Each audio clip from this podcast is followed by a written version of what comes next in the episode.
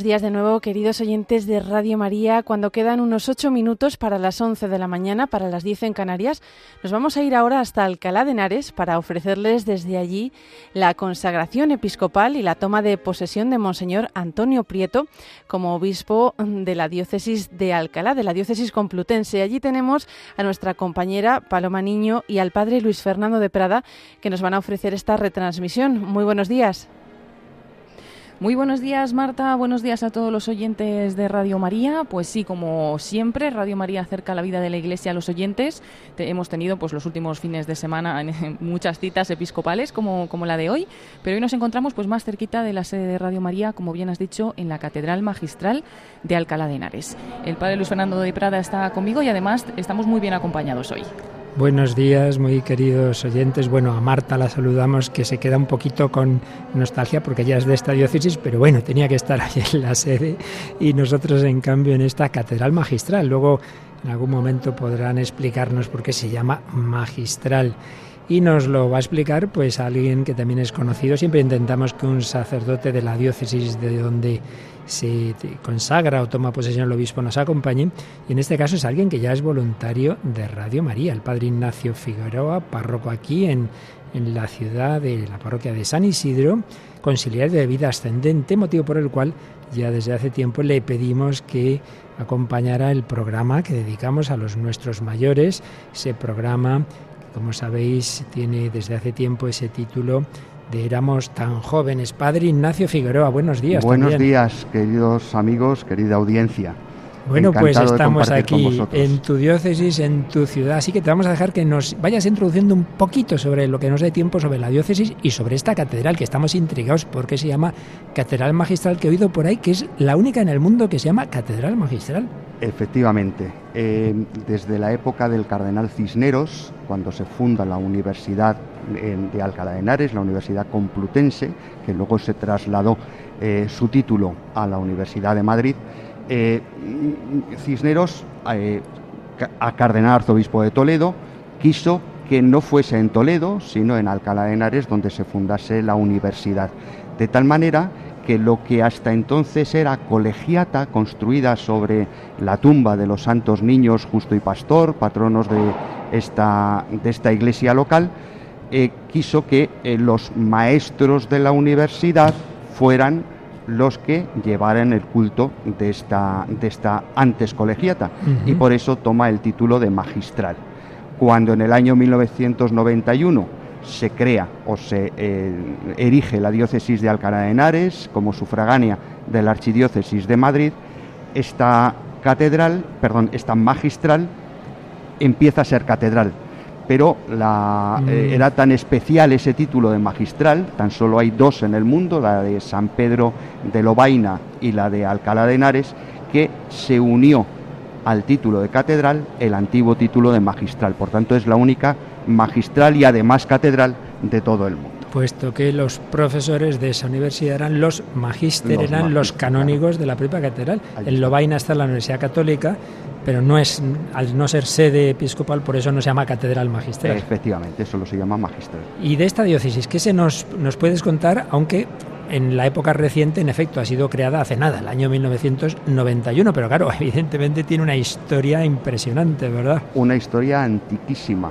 ¿eh? Nos remontamos al siglo IV, cuando eh, los santos Justo y Pastor son martirizados en la última gran persecución antes de la conversión del, emperador Constantino, la eh, gran persecución de Diocleciano, hmm. que prácticamente concluye en el año 305, pues allá por el 304, en esta ciudad de Complutum, son sacrificados los santos Justo y Pastor, dos niños de 7 y 9 años, eh, sobre eh, cuya tumba, en ese campo laudable, empieza a haber un culto muy primitivo. Y están aquí enterrados, ¿no? Están enterrados ahora mismo en la cripta que está bajo el presbiterio de la, de la catedral, de la mm. magistral. Eh, cuando un siglo más tarde empiezan a buscar los rastros, los restos de los santos niños, se construye una, una capilla sobre, sobre ese lugar, hay datos del año 404, y ya en ese momento, como en muchísimas iglesias particulares, se crea una diócesis, una iglesia particular sobre la memoria de los santos niños. Por tanto, Alcalá de Henares es diócesis, desde el siglo V, desde el año 404. Lógicamente ha habido muchos avatares en la historia. ¿eh? Eh, hablamos de toda esa España visigótica, hablamos de la invasión musulmana, en la cual pues desaparece eh, como tal la diócesis complutense, como desaparecieron muchas diócesis históricas, y cuando se reconquista este lugar, el eh, arzobispo entonces de Toledo pide al Papa Urbano II que todo este territorio de lo que había sido la diócesis complutense quede anexionado a la archidiócesis de Toledo. No sé si por celo de que le hicieran sombra o sencillamente por un carácter paternal de cuidar eh, desde allí a los cristianos de esta, de esta zona. No es extraño porque de hecho bueno, yo no sé si casi a lo mejor la mitad de España en un determinado momento perteneció a la archidiócesis de Toledo, de Toledo ¿no? y luego poco a poco lógicamente se ha ido desmembrando, pues va a empezar Madrid, claro. Claro, claro, estamos, estamos hablando de que hasta el siglo XIX nada de lo que es hoy el territorio de Madrid era, era otra diócesis que no fuera la archidiócesis de Toledo. ¿eh? Y también esto explica por qué este dato que se nos da de que hoy es un hecho histórico, la primera vez en muchísimo tiempo que se consagra en esta catedral a un obispo, ¿verdad? Claro, claro. No tenemos noticias en los últimos 1200 años de que en esta cátedra se ha consagrado un obispo precisamente por eso, por la invasión musulmana y la adhesión a Toledo. Y luego, claro, porque ya en la época reciente sí que ha habido otros obispos, ahora nos cuentas quiénes, pero venían ya consagrados, ¿verdad? Claro, claro. Eh, nuestro primer obispo, don Manuel Ureño, Ureña Pastor, fue obispo de Ibiza antes de serlo de, de Alcalá de Henares. Nuestro segundo obispo, Jesús Catala Ibáñez, había sido auxiliar de Valencia y nuestro tercer obispo venía desde la diócesis de Cartagena. Don ¿eh? Juan Antonio Rech. Vemos ya cómo eh, la asamblea se está poniendo de pie, porque dentro de poquito. Muy puntualmente, unos segundos antes incluso de la hora prevista. Y en efecto, se viene como vicario general de Córdoba, que era don Antonio Prieto Lucena, pues el Papa lo traslada aquí, a ser este cuarto obispo de esta época nueva, digamos, de la diócesis, aunque ya hemos oído que es una diócesis con una historia antiquísima. Don Antonio Prieto Lucena, sacerdote muy querido en Córdoba y que va a ser consagrado obispo. Ya sabéis que aunque vienen muchos obispos, se calcula cerca de 40, ahora sabremos exactamente los datos, pero claro, no, los no, todos intervienen directamente en la consagración. La, la, indicación de la Iglesia es que sean tres obispos, no, no uno por si acaso hay alguna duda, algún caso de posible validez o lo que sea, siempre son tres, tres obispos. Y en este caso, bueno, eso siempre, por supuesto, hay uno, digamos, un ordenante principal, que va a ser el cardenal arzobispo de Madrid, a fin de cuentas es una diócesis hoy por hoy sufragánea de Madrid, por tanto, don Carlos Osoro es el ordenante principal, pero concelebra y ordena también el señor nuncio suele hacerlo, don Bernardito Cleopas, y también el obispo de Córdoba. No hay que olvidar que, como he dicho antes, don Antonio Prieto ha sido hasta hace poco, bueno, hasta que ha sido nombrado obispo, ha sido vicario general de Córdoba, otro obispo muy querido nuestro en Radio María, muy conocida. Y bueno, pues Paloma, aquí llegan ya, empieza la procesión de entrada y nos llega ya este sonido, ¿verdad? Sí, con la tradicional canción de entrada, el pueblo de Reyes, y vemos la cruz y los ciriales entrando ya por, la puerta de la catedral, pero han hecho una larga procesión, ¿verdad, Padre Nacho? ¿Vienen... Sí, sí, tanto los obispos como los concelebrantes principales vienen desde el Palacio Arzobispal, donde se han revestido y ha comenzado la procesión que ya está llegando, ya está entrando en la catedral presidida por la cruz y los ciriales al comienzo, el incensario y también el evangeliario, que hoy tendrá un papel muy especial en la consagración de nuestro nuevo obispo.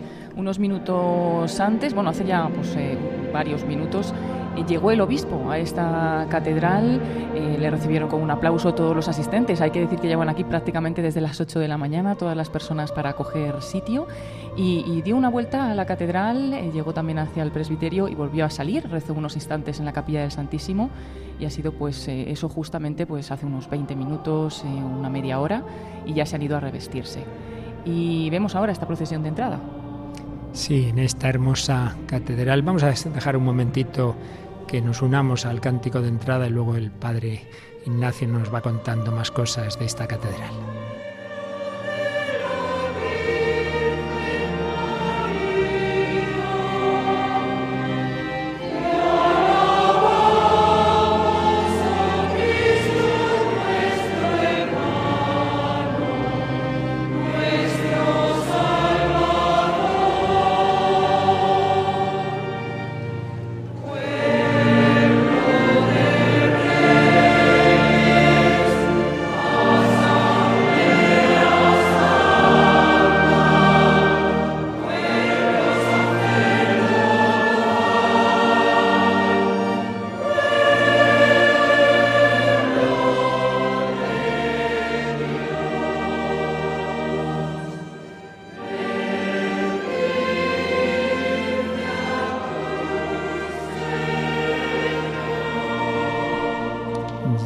Los sacerdotes concelebrantes, entre los que vemos también a otros voluntarios de Radio María, como don Javier Mairata, que colaboran, hay mucha gente buena. Tras ellos ya va llegando un nutrido grupo de obispos, obispos, obispos auxiliares, arzobispos, y finalmente serán los que os decía, los ordenantes principales.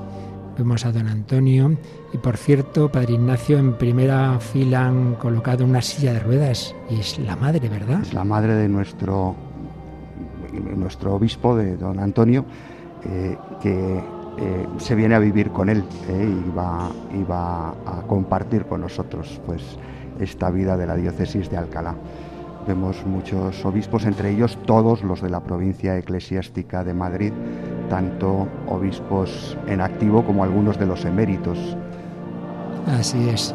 Eh, por supuesto, en efecto, hemos visto a don Joaquín eh, López de Andújar, obispo emérito de Getafe, y los obispos auxiliares de Madrid, por supuesto, quien ha estado haciendo la transición entre don Juan Antonio Rech y ahora don Antonio Prieto, don Jesús Vidal, en fin, un nutridísimo grupo de obispos, además al de Zaragoza también, don Braulio, arzobispo emérito de, de Toledo, don Fidel, que fue obispo auxiliar de Madrid y luego pues terminó su tarea episcopal activa, digamos, como arzobispo de Burgos.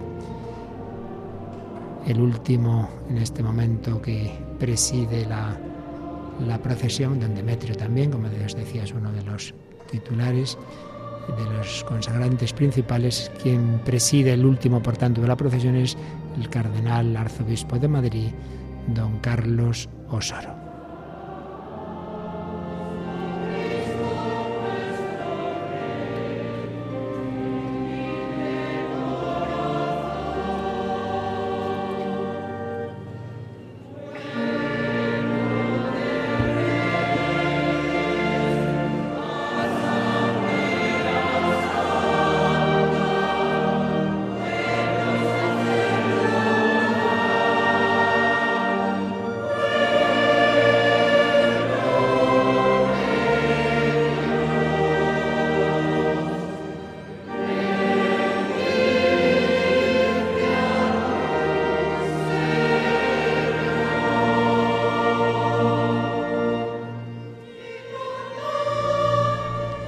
Pues ya llega el cardenal Osor al altar, lo besa, se sigue cantando este bellísimo cántico que nos recuerda que todos somos pueblo sacerdotal. Por eso, queridos oyentes, como siempre os digo, no escuchéis simplemente, no asistáis simplemente, sino participad desde donde estáis con vuestra oración, con vuestra ofrenda con vuestra vida, ofrecido, que os sugiero que lo ofrezcáis hoy especialmente por esta diócesis y por este obispo. Yo le conozco personalmente, coincidimos varios días en unos ejercicios espirituales y es un hombre estupendo de Dios, muy, muy bien formado, pero como suele pasar en estos casos, pues con el susto en el cuerpo. Él estaba muy a gusto allí en su diócesis cordobesa, pero bueno, es lo que el Señor le ha pedido, así que le acompañamos con nuestra oración. Pueblo de Reyes, Asamblea Santa. Bueno, cuéntanos un poquito más de esta preciosa catedral, Padre Ignacio Figueroa.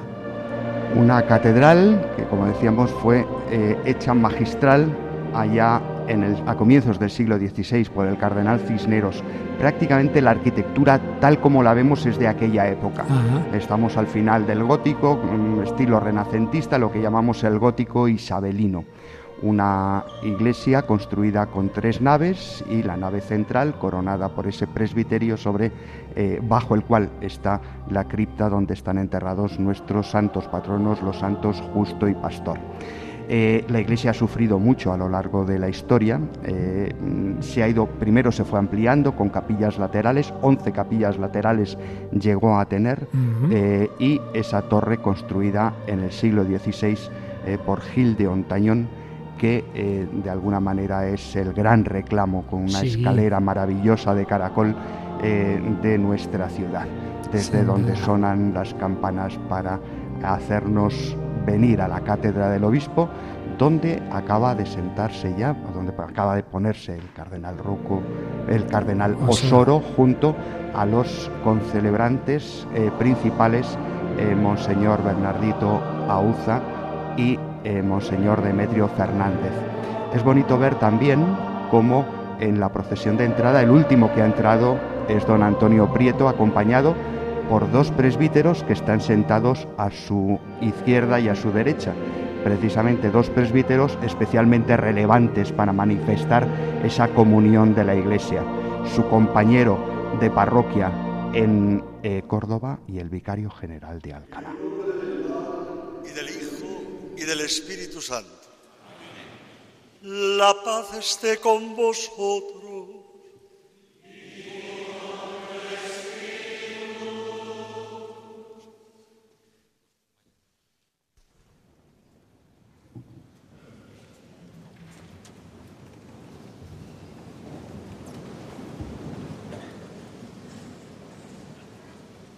Vamos a escuchar al señor Nuncio. Eminentísimo señor cardenal, arzobispo metropolita de Madrid,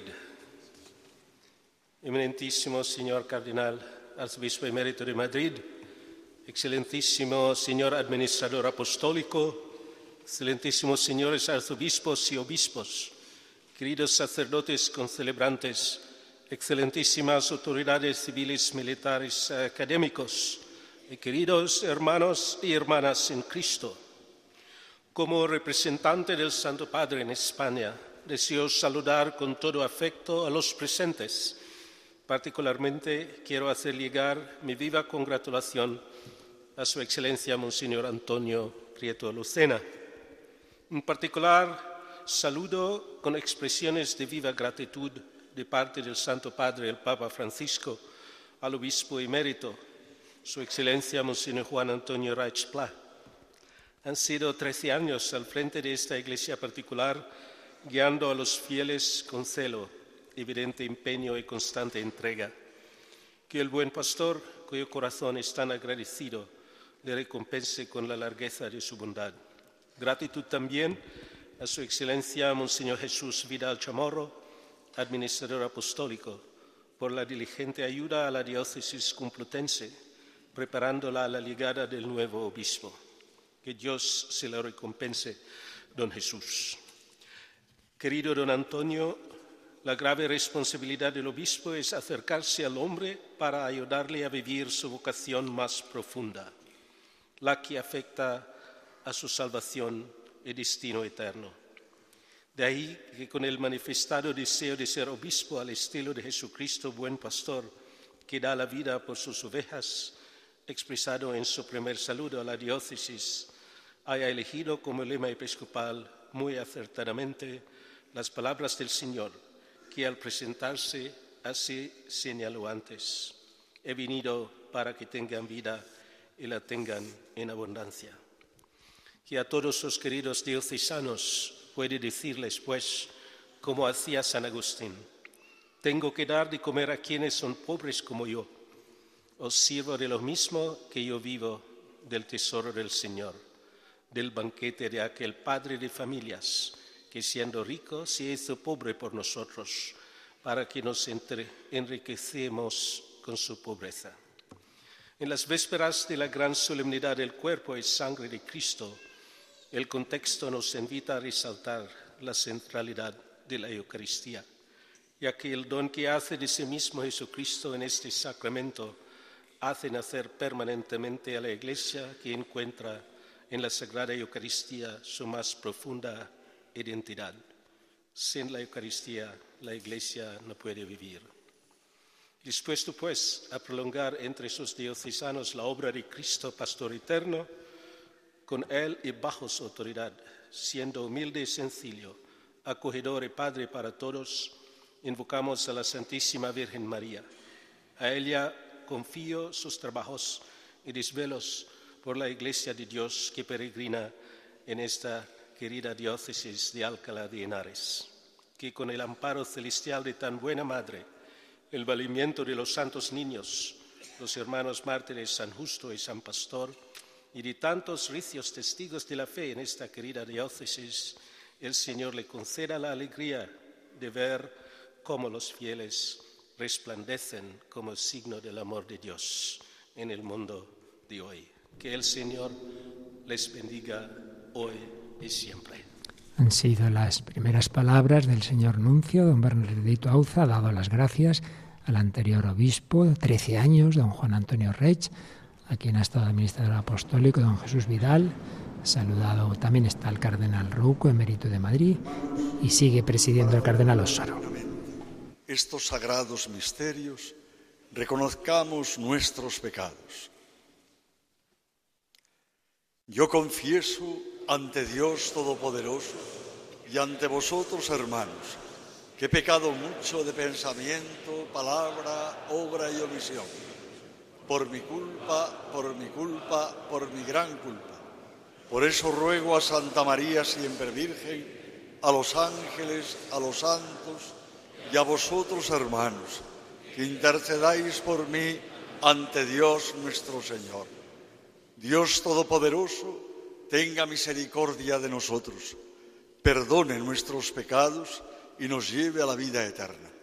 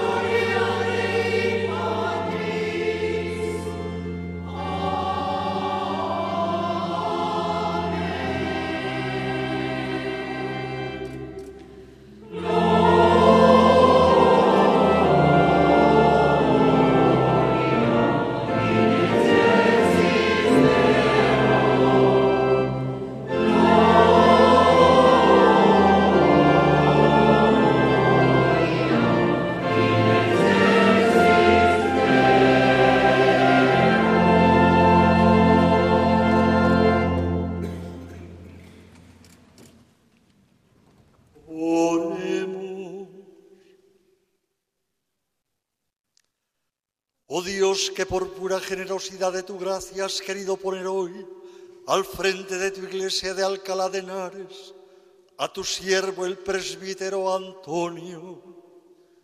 Concédele ejercer dignamente el ministerio episcopal y guiar con la palabra y el ejemplo bajo tu amparo la grey que le has confiado. Por nuestro Señor Jesucristo, tu Hijo, que vive y reina contigo en la unidad del Espíritu Santo y es Dios por los siglos de los siglos.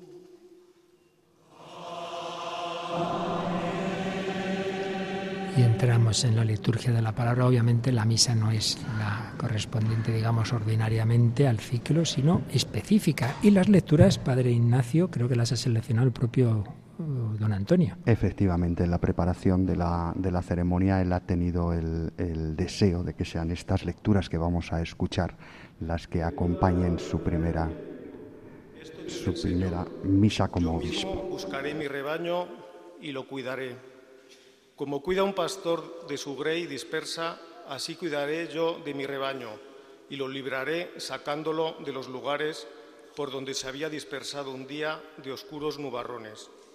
Sacaré a mis ovejas de en medio de los pueblos, las reuniré de entre las naciones, las llevaré a su tierra, las apacentaré en los montes de Israel, en los valles y en todos los poblados del país. Las apacentaré en pastos escogidos Tendrán sus majadas en los montes más altos de Israel. Se recostarán en pródigas dehesas y pacerán pingües pastos en los montes de Israel. Yo mismo apacentaré mis ovejas y las haré reposar, oráculo del Señor Dios. Buscaré la oveja perdida, recogeré a la descarriada, vendaré a las heridas, fortaleceré a la enferma, pero a la que está fuerte y robusta la guardaré la apacentaré con justicia. Palabra de Dios. Y vamos a responder a este precioso texto del Señor como pastor con el salmo del buen pastor.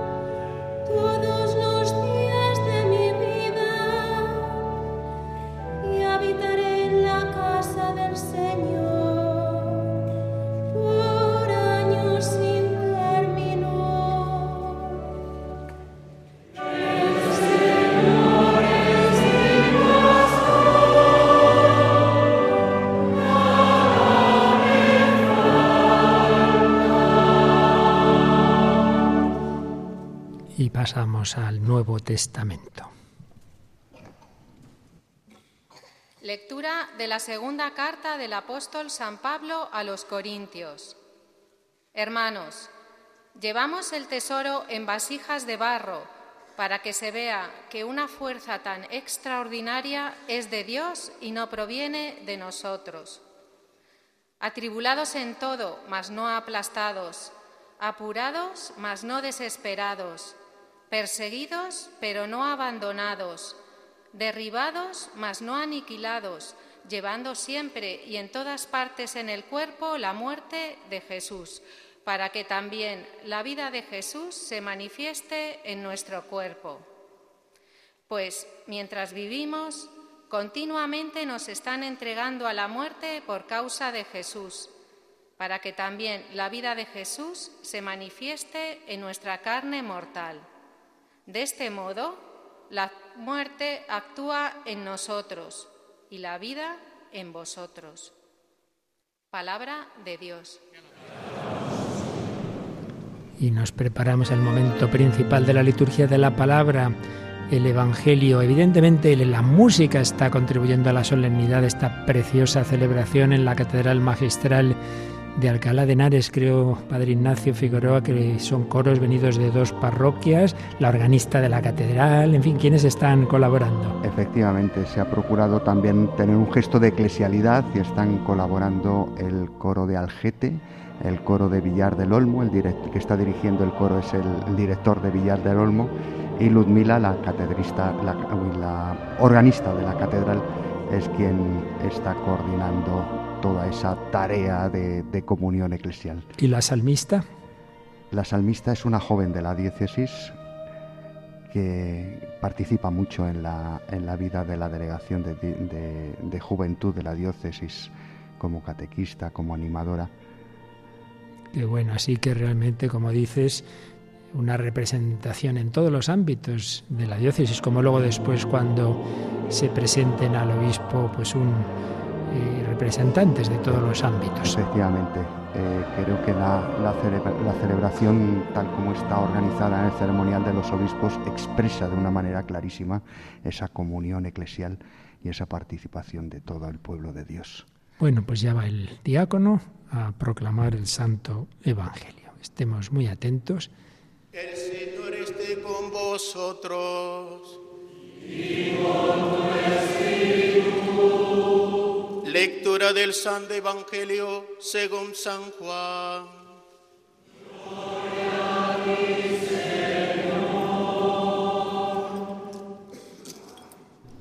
Diácono franciscano indio que está incensando ahora el Evangeliario. Escuchemos. En aquel tiempo dijo Jesús, os aseguro que el que no entra por la puerta en el aprisco de las ovejas, sino que salta por otra parte, ese es ladrón y bandido, pero el que entra por la puerta es pastor de las ovejas. A éste le abre el guarda y las ovejas atiende a su voz. Y él va llamando por el nombre a sus ovejas y las saca fuera. Cuando ha sacado todas las suyas, camina delante de ellas y las ovejas lo siguen, porque conocen su voz a un extraño no lo seguirán, sino que huirán de él, porque no conoce la voz de los extraños. Jesús les puso esta comparación, pero ellos no entendieron de qué les hablaba. Por eso añadió Jesús, os aseguro que yo soy la puerta de las ovejas. Todos los que han venido antes de mí son ladrones y bandidos pero las ovejas no los escucharon. Yo soy la puerta, quien entre por mí se salvará y podrá entrar y salir y encontrará pastos. El ladrón no entra sino para robar y matar y hacer estrago. Yo he venido para que tenga vida y la tenga abundante. Palabra del Señor.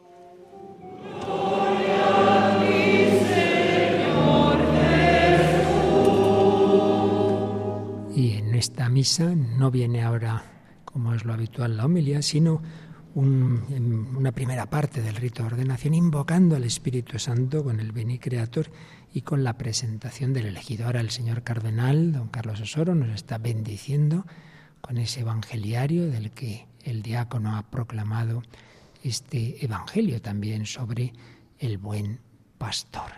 Pues vamos a unirnos ahora, queridos oyentes, en la invocación al Santo Espíritu.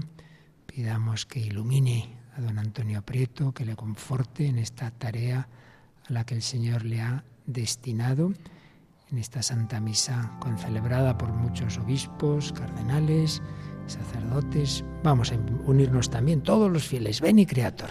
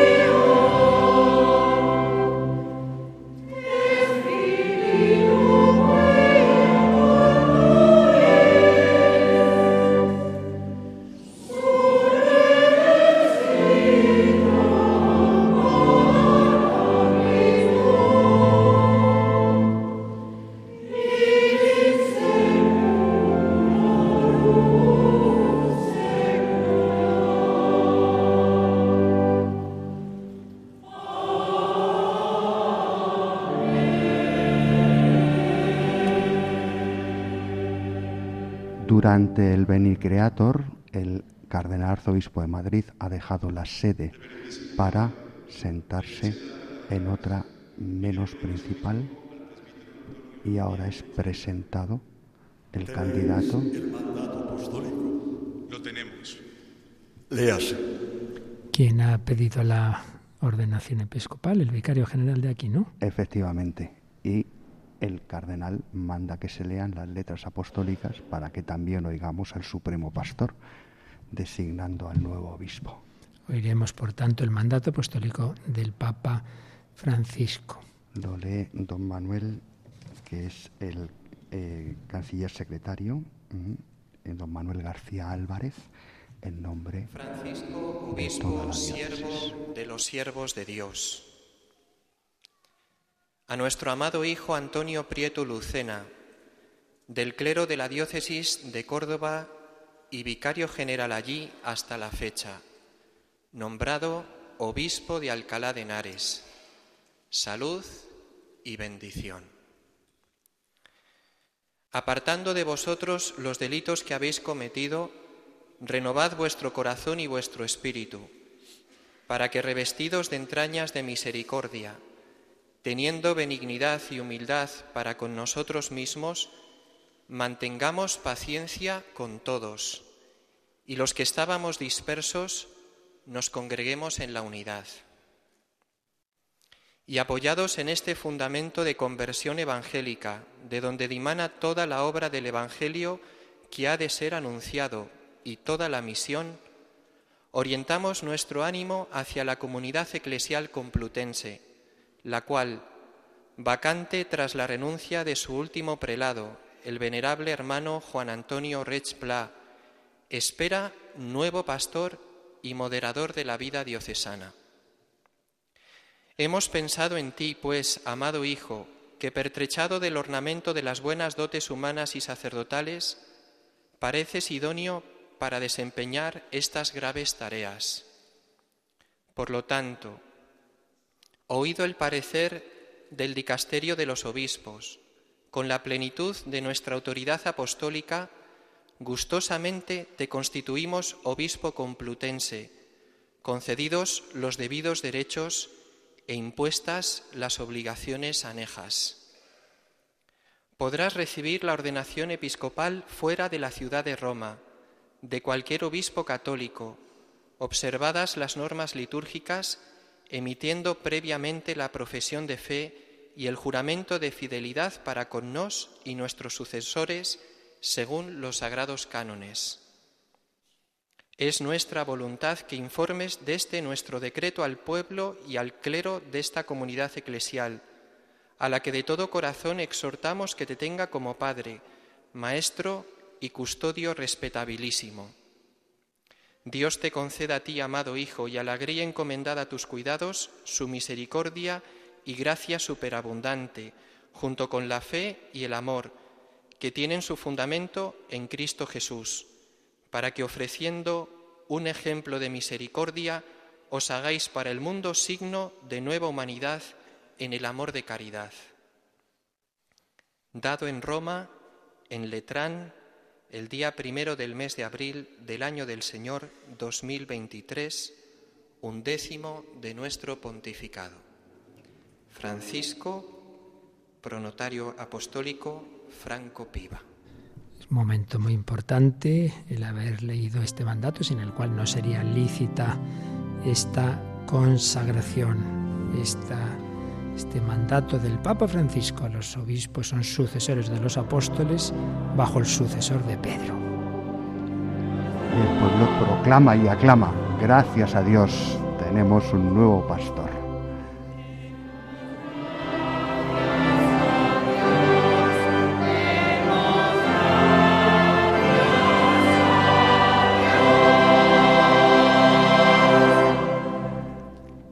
así escucharemos la homilía. Aunque antes, perdón, perdón, antes viene. Sí, sí, la homilía, la homilía. La homilía del señor cardenal arzobispo de Madrid, don Carlos Osoro. El nuevo obispo se hablará al final de la celebración. Excelentísimo señor nuncio de su santidad en España, querido señor cardenal, don Antonio María Rulco, querido don Jesús, obispo auxiliar de Madrid y que hasta ahora ha sido administrador apostólico de Alcalá, querido don Juan Antonio, muchas gracias por todo tu trabajo y servicio en esta iglesia diocesana. Queridos hermanos, arzobispos y obispos, querido Antonio, que vas a ser ordenado obispo de esta querida diócesis de Alcalá de Henares. Querida familia tuya, especialmente un saludo muy especial para tu Santa Madre, para tus hermanos también, familiares, tus sobrinos.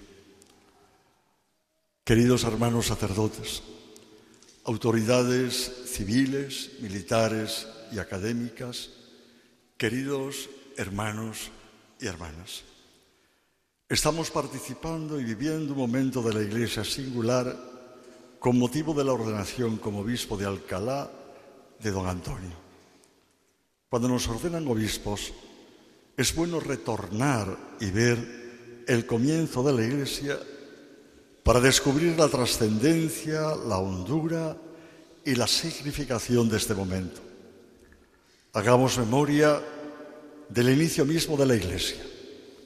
A los doce fueron asociados primero Matías, luego Pablo, Bernabé y otros, hasta la formación del ministerio del obispo. Así pues, la continuidad se realiza en la cadena histórica y en la continuidad de la sucesión está la garantía de perseverar en la continuidad eclesial del colegio apostólico que Cristo reunió en torno a sí. Esta continuidad, que vemos primero en la continuidad histórica de los ministros, se debe entender también en sentido espiritual, ya que en la sucesión apostólica, en el ministerio, se considera y se ve como lugar privilegiado de la acción y de la transmisión del Espíritu Santo. Queridos hermanos y hermanas, ved, contemplad hoy cómo mediante la sucesión apostólica es Cristo quien llega a nosotros, pues en la palabra de los apóstoles y sucesores es el quien nos habla, mediante sus manos es Él quien actúa en los sacramentos. En la mirada de ellos es su mirada la que nos envuelve y nos hace sentirnos amados y acogidos en el corazón de Dios. Y también hoy, como en el inicio, Cristo mismo es el verdadero pastor y guardián de nuestras almas, al que deseamos seguir con una inmensa confianza, gratitud y alegría. Qué tarea más bella y más grande, más fuerte y más profunda. Qué trascendencia para la humanidad te encomienda el Señor, querido Antonio.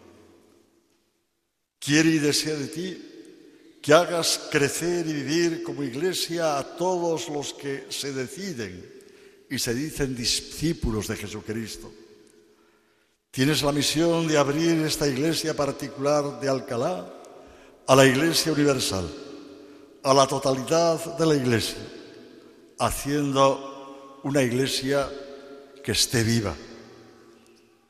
Las palabras del profeta Ezequiel que hemos escuchado se realizarán a través de tu vida y de tu ministerio.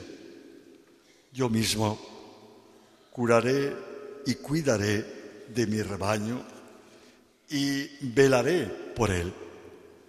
La recobraré de todos los lugares donde se habían dispersado en día de nubes y nubarrones. Buscaré la oveja perdida, tornaré a la descarriada, curaré a la herida, confortaré a la enferma, nos decía el profeta Ezequiel. Lo mismo que las palabras del apóstol San Pablo. Pues aunque vivimos, nos vemos continuamente entregados a la muerte por causa de Jesús, a fin de que también la vida de Jesús se manifieste en nuestra carne mortal. De modo que la muerte actúa en nosotros mas en vosotros la vida. Qué hondura y qué fuerza alcanzan para tu vida estas palabras que en el Evangelio de San Juan hemos proclamado. El buen pastor da la vida por sus ovejas. Yo soy el buen pastor y conozco a mis ovejas y las mías me conocen a mí. Como me conoce el Padre, yo conozco a mi Padre y doy mi vida por las ovejas. Hay una expresión del apóstol Pedro importante y significativa que a mí siempre me ha llamado la atención. Es aquella que llama a Cristo pastor y guardián de las almas, en la primera carta de Pedro, realizando una mirada desde la perspectiva de Dios. Y es que contemplando al ser humano desde Dios, se tiene una visión de conjunto. Se ven peligros, pero también hay esperanzas y posibilidades. Desde la perspectiva de Dios se ve la esencia, se ve y se contempla al hombre interior. Evitar que el ser humano se empobrezca, hacer que el hombre no pierda su esencia, su capacidad para ver la verdad, y para vivir el amor, hacer que el hombre llegue a conocer a Dios, que no se pierda en callejones que ni tienen ni dan salidas, que no se meta en el aislamiento, sino que permanezca abierto al conjunto, que permanezca en su esencia. Esta es la gran misión y tarea del obispo. Y esta es la misión que hoy, con tu ordenación episcopal, asumes, querido Antonio. Esto es lo que hizo Jesucristo y esta es la misión que encomendó a los apóstoles y a sus sucesores. Nuestro Señor Jesucristo es el obispo de las almas, es el prototipo del ministerio episcopal y sacerdotal. Por ello ser obispo y ser sacerdote significa asumir la posición de Cristo pensar, ver y obrar desde su posición elevada para que todos los hombres encuentren la vida. Según la tradición apostólica, este sacramento se confiere mediante la imposición de las manos y la oración. Así vamos a vivir tu ordenación episcopal, querido Antonio. La palabra humana enmudece para que aquel a quien se imponen las manos se abra en silencio a Dios, cuya mano se alarga hacia el hombre, lo toma para sí, lo cubre y lo protege, para que sea absolutamente propiedad de Dios e introduzca a los hombres en las manos de Dios. Tu vida ha de tener un estilo, querido Antonio Será siempre el estilo de Dios que se nos ha revelado en Jesucristo. Da la vida para que tengan vida en abundancia. Conoce a quienes el Señor te da, que te conozcan a ti. Busca a quienes están fuera. Nunca olvides el estilo de Dios, que es la ternura y que implica siempre cercanía y proximidad. Comparte la vida con la gente. Cada persona es digna de nuestra entrega. Jesucristo nos ha revelado el estilo de Dios con tres actitudes que acerco a tu corazón. Cercanía, misericordia y ternura. Acógelas, pues te las regala el Señor hoy en tu ordenación Siéntete amado por Dios, viviendo en profundidad que amamos siempre, siempre en nombre de Dios. Nosotros todos contemplamos la acción maravillosa del Señor que siempre viene a mostrarnos su amor como lo hace de una manera sublime hoy aquí en Alcalá contigo, querido hermano Antonio. Amén. Así termina esta sentida homilía del cardenal Carlos Osoro, cardenal arzobispo de Madrid, dirigida, como habéis podido escuchar, de una manera muy personal a quien va a ser en unos instantes consagrado obispo de Alcalá. Bella homilía, ¿verdad, padre Ignacio? Sin duda, sin duda. La verdad es que, además, lo bueno si breve, dos veces bueno. Eh, ante un rito largo, homilía breve, muy centrada, centrada en ese afecto personal a don Antonio y haciendo mirar a Cristo. Al final, la referencia de un obispo solo puede ser Cristo. El obispo prolonga esa mirada, esas manos de Cristo, dicho don Carlos, y bueno, pues ya se acerca, ya se acerca don Antonio, porque ya va a comenzar de una manera más explícita el rito, aunque primero son con estas palabras, estas promesas que él hace unos días ya hizo en juramento, pero ahora públicamente. Establece que quien ha sido elegido para el orden episcopal sea ante el pueblo previamente examinado sobre su fe y sobre su futuro ministerio. Por tanto, querido hermano Antonio, ¿Quieres consagrarte hasta la muerte al ministerio episcopal que hemos heredado de los apóstoles y que por la imposición de nuestras manos te va a ser confiada con la gracia del Espíritu Santo? Sí, quiero. ¿Quieres anunciar con fidelidad y constancia el Evangelio de Jesucristo? Sí, quiero. ¿Quieres conservar íntegro y puro el depósito de la fe, tal como fue recibido de los apóstoles y conservado en la Iglesia y en todo lugar? Sí, quiero. ¿Quieres edificar la iglesia, cuerpo de Cristo, y permanecer en su unidad con el orden de los presbíteros, bajo la autoridad del sucesor de Pedro? Sí, quiero. ¿Quieres obedecer fielmente al sucesor de Pedro? Sí, quiero.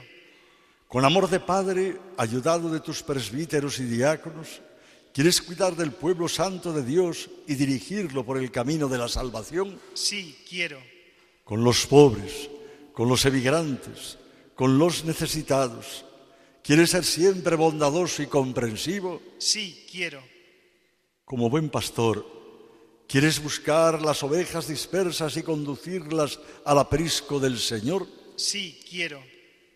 ¿Quieres rogar continuamente a Dios Todopoderoso por el pueblo santo y cumplir de manera irreprochable las funciones del sumo sacerdocio? Sí, quiero con la ayuda de Dios.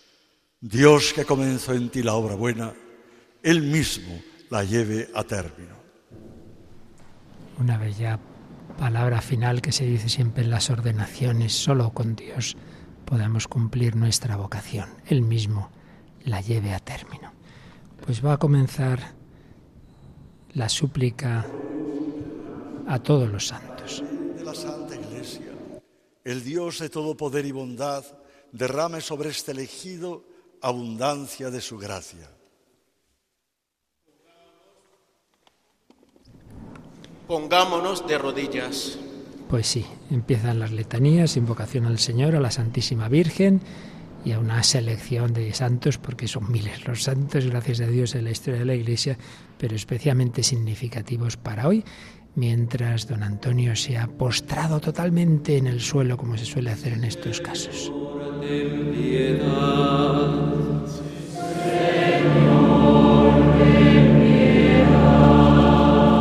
Cristo, ten piedad.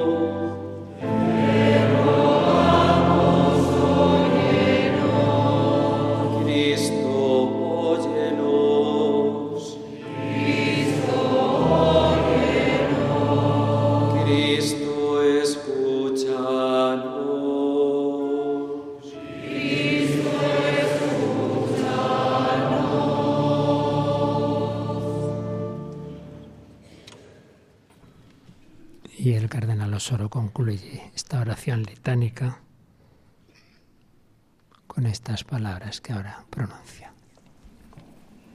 Escucha, Señor, nuestra oración, para que al derramar sobre este siervo tuyo la plenitud de la gracia sacerdotal, descienda sobre él la fuerza de tu bendición.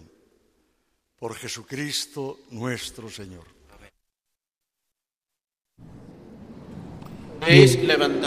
Pues vamos a entrar ya en el momento central de la consagración episcopal, que es la imposición de manos que harán los tres consagrantes principales, aunque luego todos los demás obispos también le impondrán las manos, y luego ya la plegaria de ordenación, la unión de estos dos aspectos, el gesto material.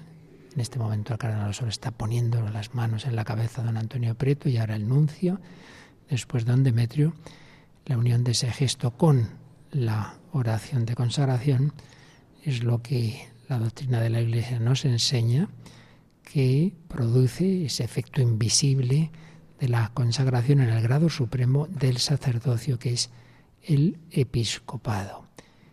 Es lo que nos transmite eh, la tradición de la Iglesia. Los, los, primeros apóstoles imponían las manos, invocaban al Espíritu Santo.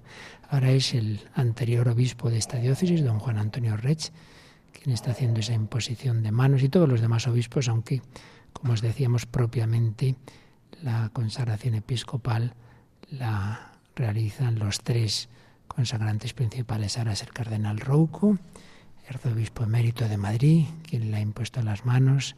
Antes lo había hecho, como os decía, don Juan Antonio Rech, don Jesús Vidal, vemos el obispo de Cuenca, el de Cádiz, don Rafael, el emérito de Getafe, don Joaquín.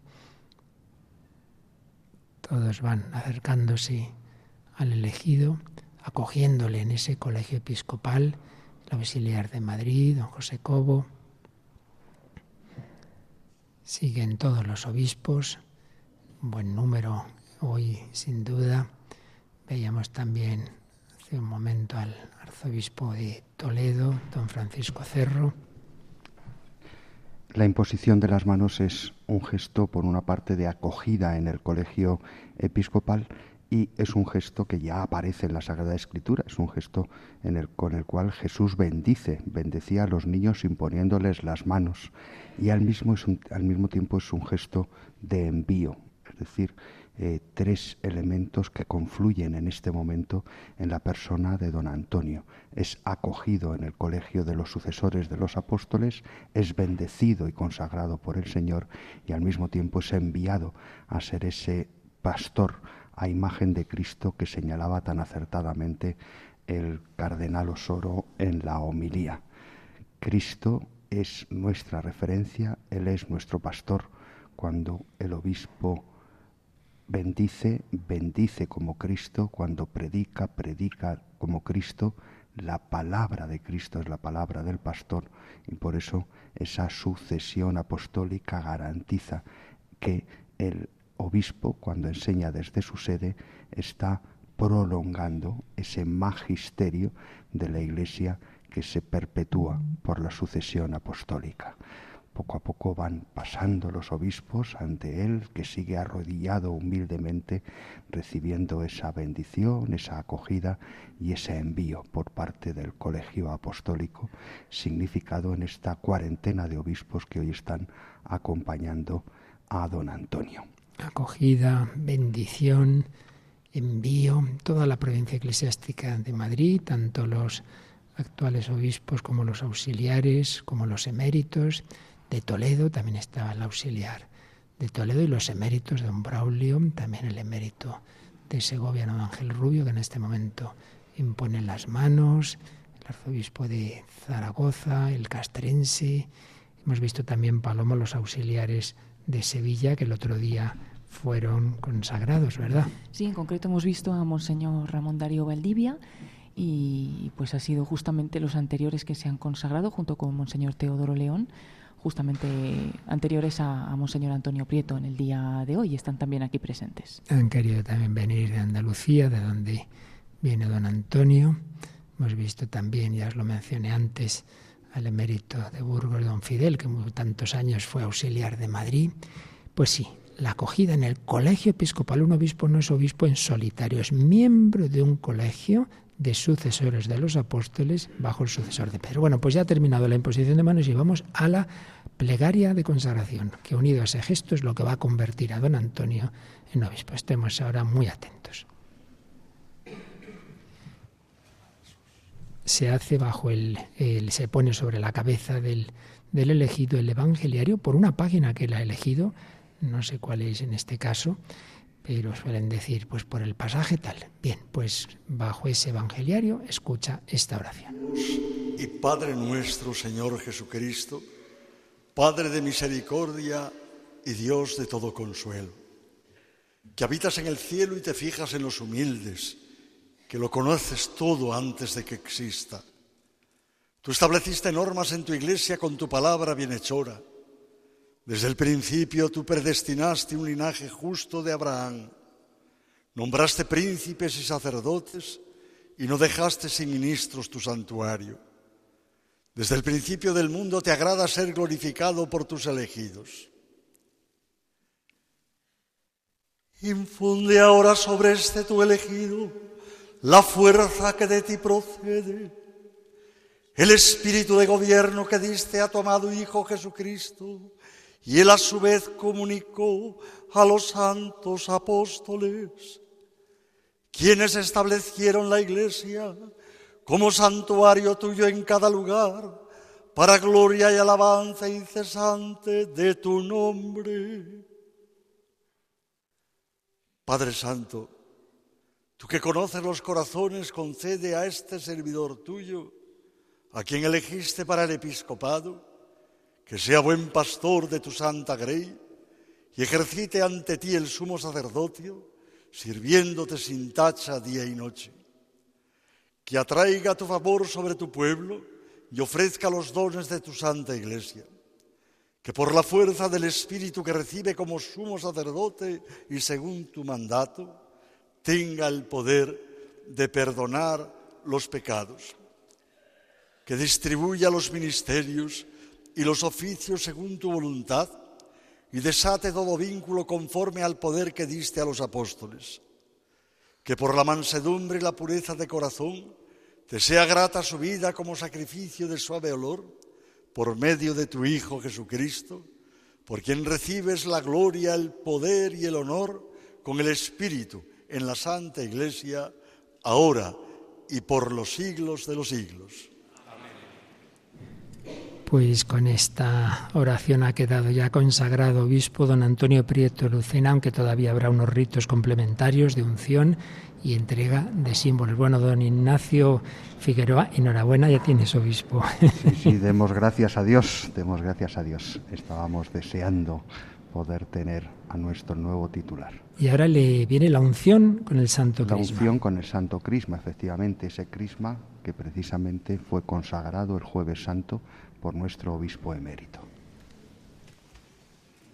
Dios, que te ha hecho partícipe del sumo sacerdocio de Cristo, derrame sobre ti el bálsamo de la unción y con sus bendiciones te haga abundar en frutos. A continuación se le entregará el libro de los Evangelios y las insignias episcopales.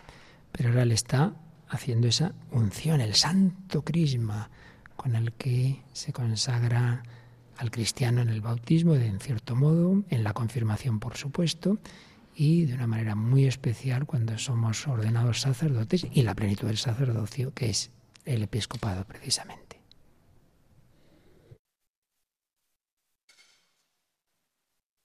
En la unción sacerdotal somos ungidos en las manos, en cambio el obispo es ungido en la cabeza porque él es la cabeza de ese eh, presbiterio que hoy abraza en la diócesis de Alcalá de Henares. Y ahora vendrán esos otros símbolos del que significan las cualidades y tareas que debe tener el obispo, anunciar la palabra de Dios con el Evangelio y, luego los diversos símbolos. La entrega del, anillo, eh, que será también un momento eh, precioso porque es un momento esponsal. ¿eh?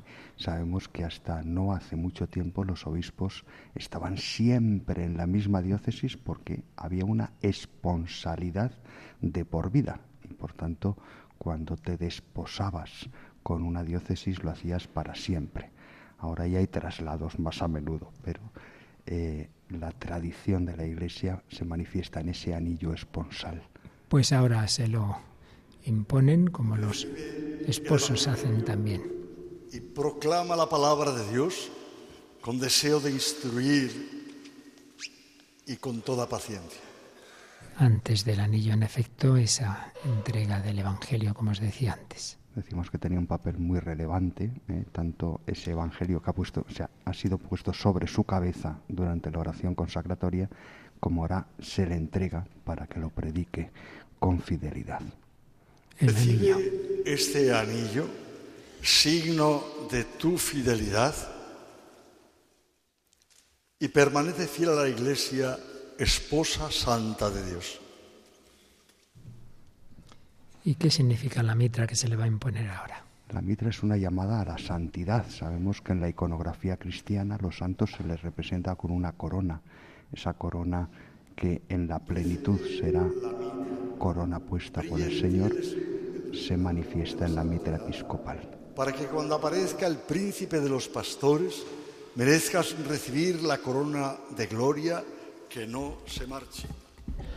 Le imponen en efecto esa mitra, es como ese sombrero elevado, esa elevación representa esa santidad que nos decía el padre Ignacio, y esas dos ínfulas, se llaman esas dos cintas, según la tradición significa la sabiduría del Antiguo y del Nuevo Testamento. Y era el báculo. Ministerio pastoral y cuida todo el rebaño que el Espíritu Santo te ha encargado guardar como pastor de la Iglesia de Dios. Pues con esta entrega del báculo terminan todos los símbolos, todos los ritos y ya solo queda tomar posesión de la diócesis y es justamente lo que va a ocurrir en este instante. Se ha dirigido a la sede y, y es acogido con ese aplauso. Madre mía, estamos viendo a su madre en la silla de ruedas aplaudiendo.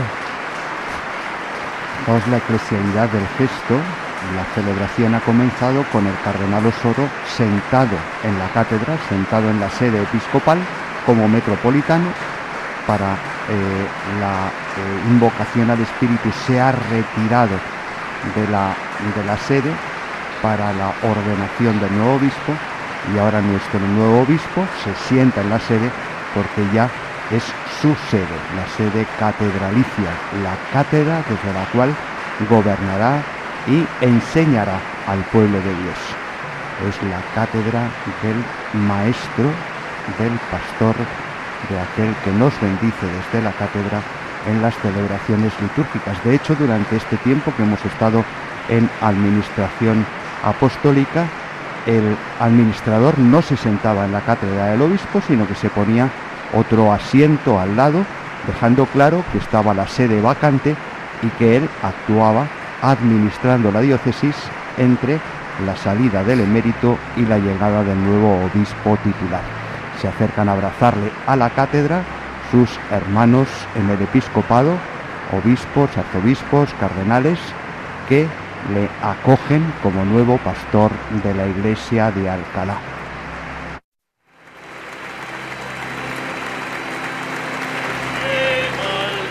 Momento de alegría, momento de comunión eclesial. En efecto, cada obispo está dándole el abrazo después de haber impuesto las manos. Ahora ya es ese abrazo más fraterno, más signo de caridad. Y el coro canta.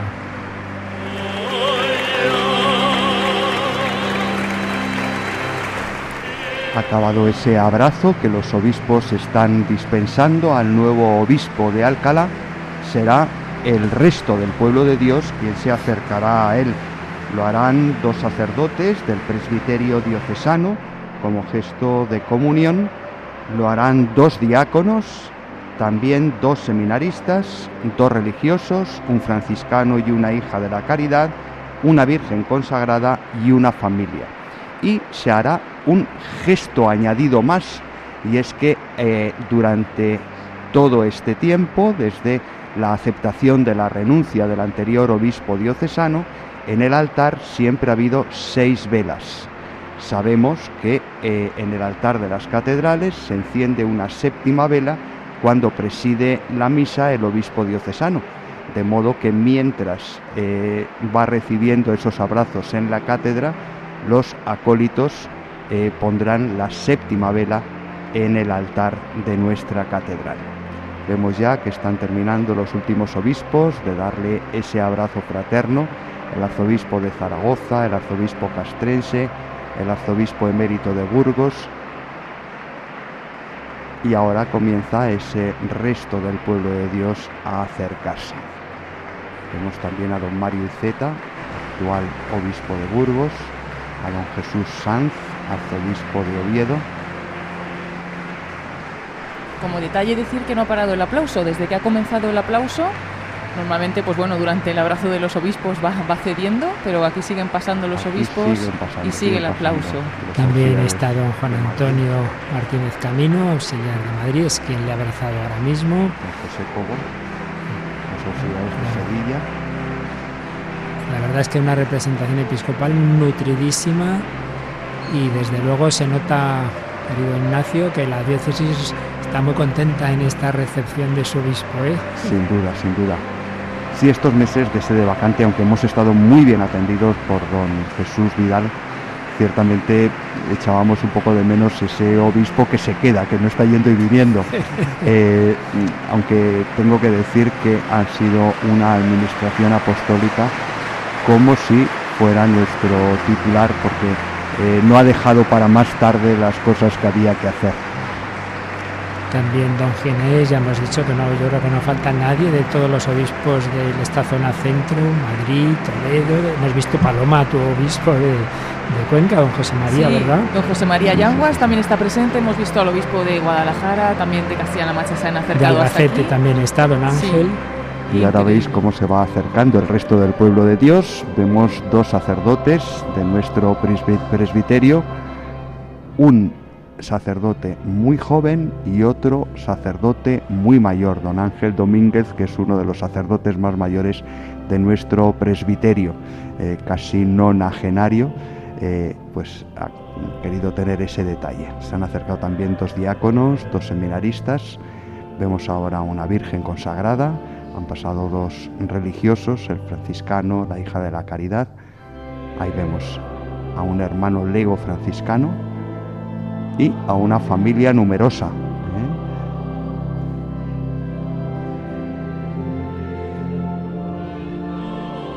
Tenemos ahí una Virgen consagrada de nuestra diócesis, Inmaculada, con esa especie de velo de novia que se ha puesto hoy para significar su consagración. Y el matrimonio con sus hijos que están siendo abrazados y bendecidos por nuestro nuevo obispo. Aclamad la gloria del nombre del Señor. Entrad en sus atrios trayéndole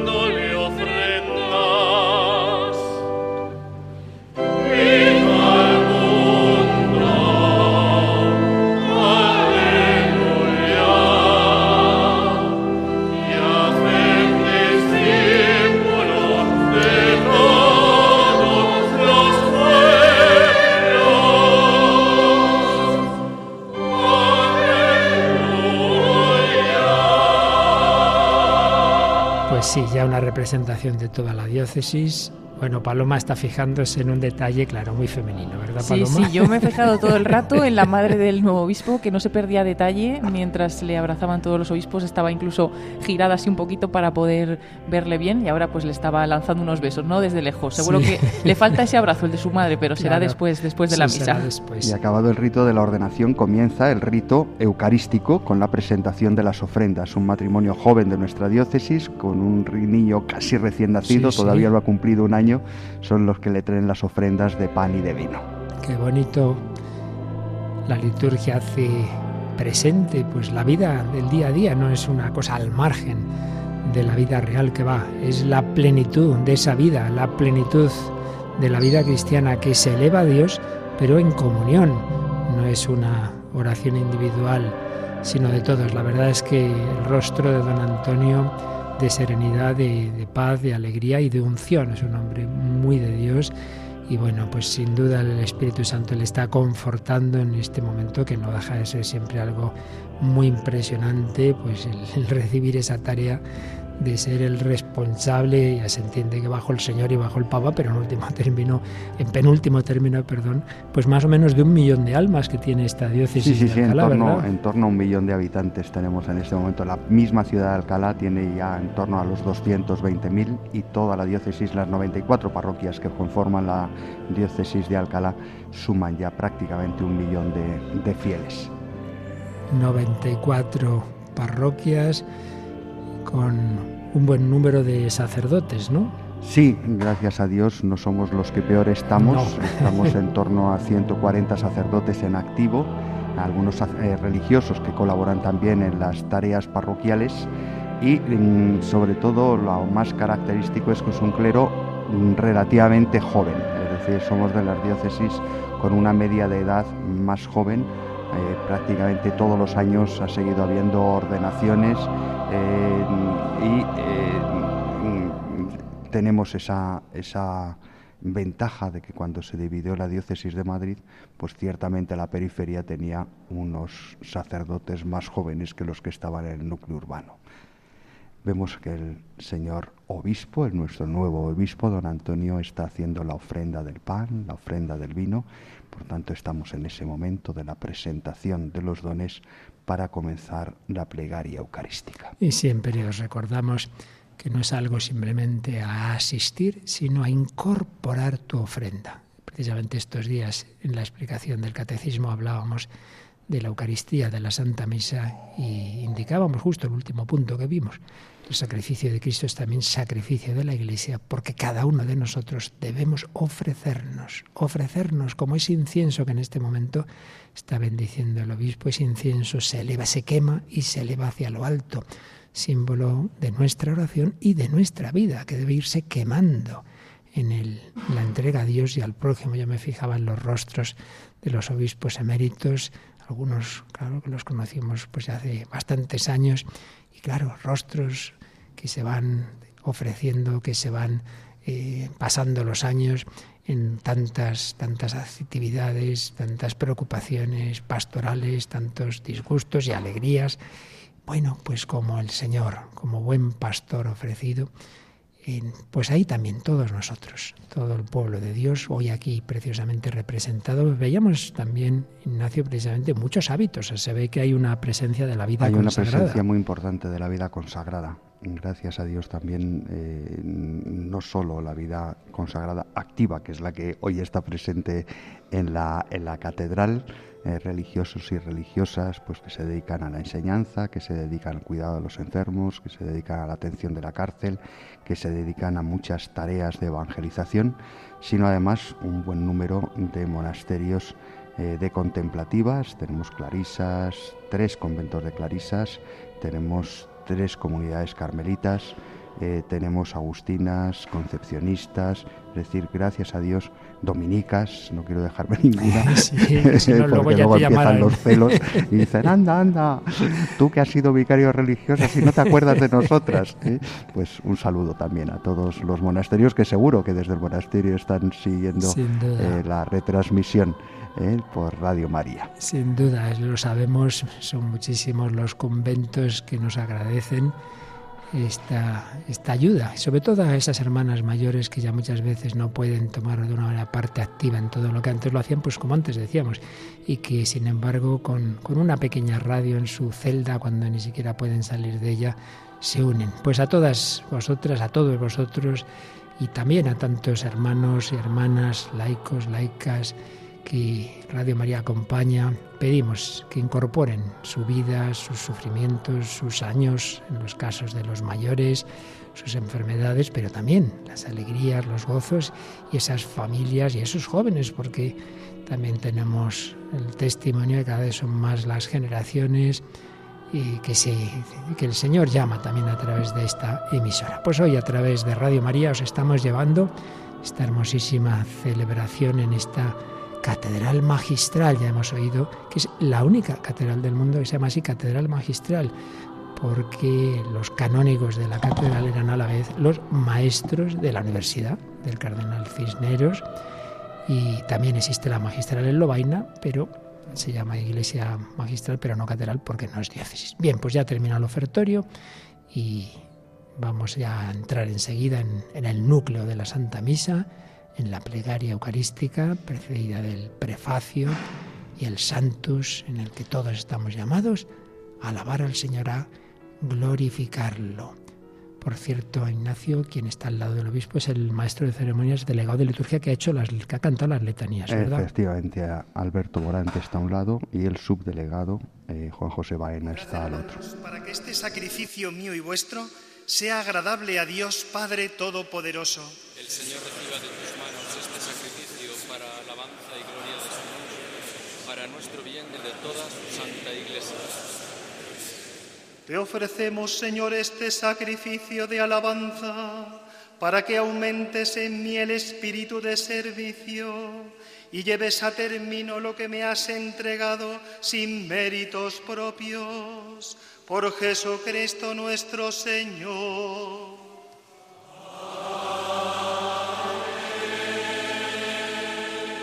El Señor esté con vosotros. Levantemos el corazón.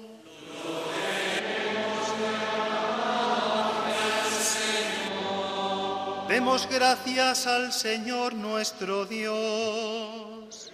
Es justo y necesario. En verdad es justo y necesario. Es nuestro deber y salvación darte gracias siempre y en todo lugar. Señor Padre Santo, Dios Todopoderoso y Eterno, que constituiste a tu unigénito pontífice de la alianza nueva y eterna por la unción del Espíritu Santo y determinaste en tu designio salvífico perpetuar en la Iglesia su único sacerdocio. Él no solo confiere el honor del sacerdocio real a todo su pueblo santo, sino también, con amor de hermano, elige a hombres de este pueblo para que por la imposición de las manos participen de su sagrada misión. Ellos renuevan en nombre de Cristo el sacrificio de la redención, preparan a tus hijos el banquete pascual, preceden a tu pueblo santo en el amor, lo alimentan con tu palabra y lo fortalecen con los sacramentos. Tus sacerdotes, Señor, al entregar su vida por ti y por la salvación de los hermanos, van configurándose a Cristo y han de darte testimonio constante de fidelidad y de amor. Por eso, Señor, nosotros, llenos de alegría, te aclamamos con los ángeles y con todos los santos, diciendo,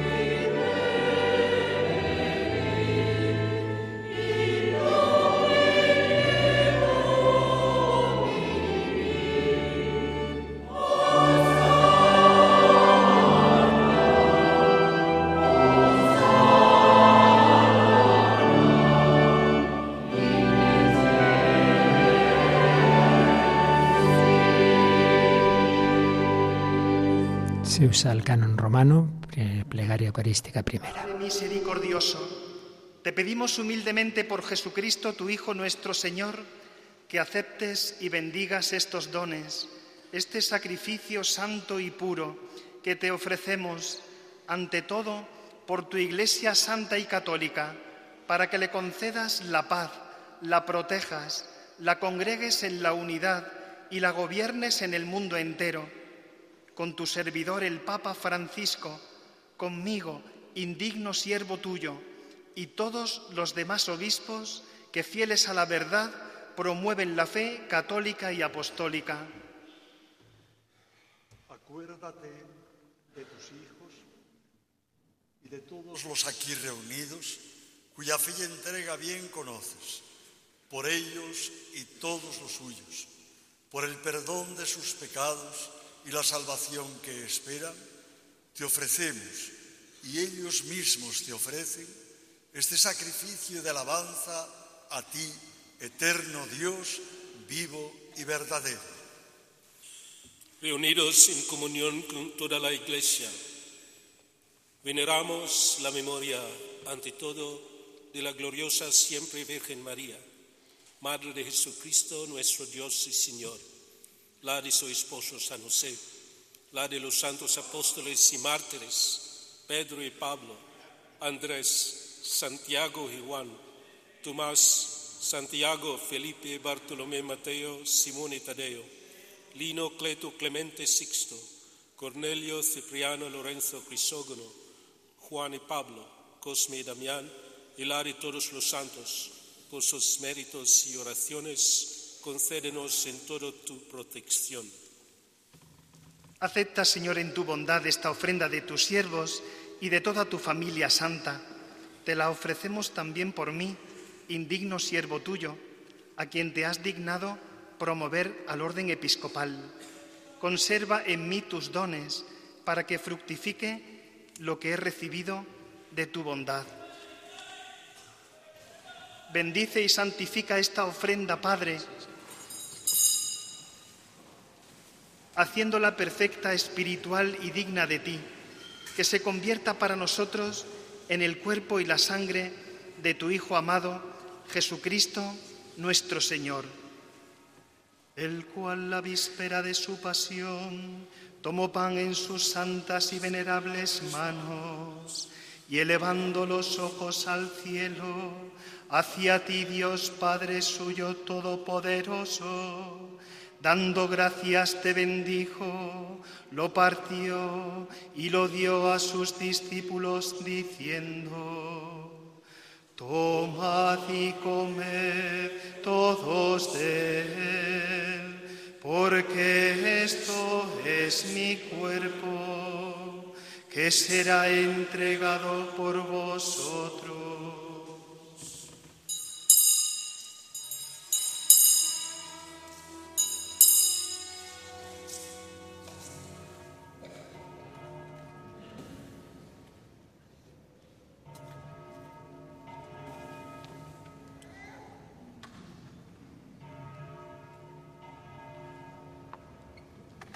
Del mismo modo, acabada la cena, tomó este cáliz glorioso en sus santas y venerables manos. Dando gracias te bendijo y lo dio a sus discípulos diciendo, Tomad y bebed todos de él, porque este es el cáliz de mi sangre sangre de la alianza nueva y eterna, que será derramada por vosotros y por muchos para el perdón de los pecados. Haced esto en conmemoración mía.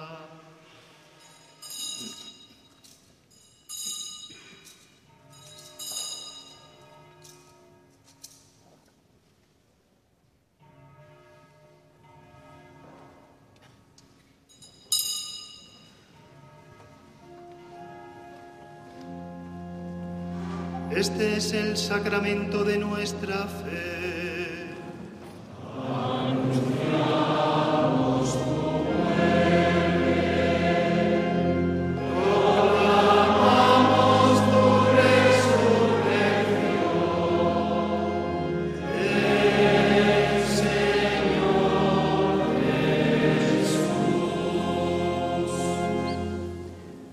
Eso, Padre, nosotros tus siervos y todo tu pueblo santo, al celebrar este memorial de la muerte gloriosa de Jesucristo, tu Hijo nuestro Señor, de su santa resurrección del lugar de los muertos y de su admirable ascensión a los cielos, te ofrecemos, Dios de gloria y majestad, de los mismos bienes que nos has dado, el sacrificio puro, inmaculado y santo, pan de vida eterna y cáliz de eterna salvación.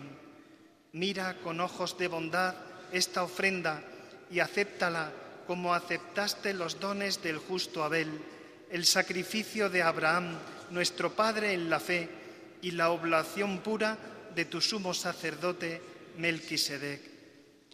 Te pedimos humildemente, Dios Todopoderoso, que esta ofrenda sea llevada a tu presencia hasta el altar del cielo por manos de tu ángel, para que cuantos recibimos el cuerpo y la sangre de tu Hijo, al participar aquí de este altar, seamos colmados de gracia y bendición.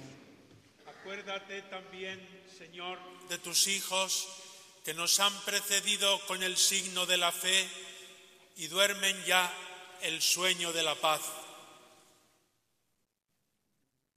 A ellos, Señor, y a cuantos descansan en Cristo, concédeles el lugar del consuelo, de la luz y de la paz.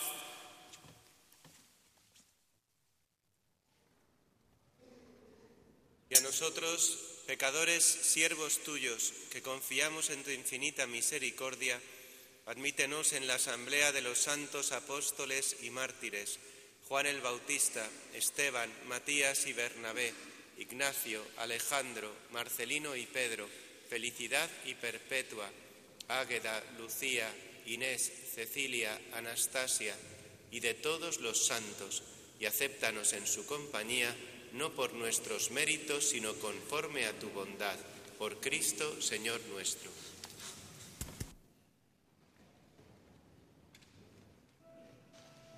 Por Cristo con Él y en Él, a ti Dios Padre Omnipotente, en la unidad del Espíritu Santo, todo honor y toda gloria por los siglos de los siglos.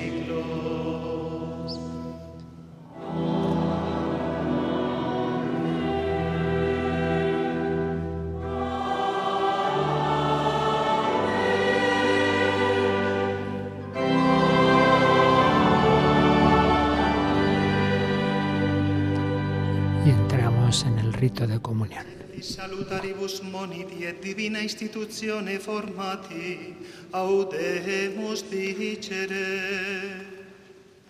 Pater noster, qui es in celis, sanctificetur nomen tuum, adveniat regnum tuum, fiat voluntas tua, sicut in cielo et in terra.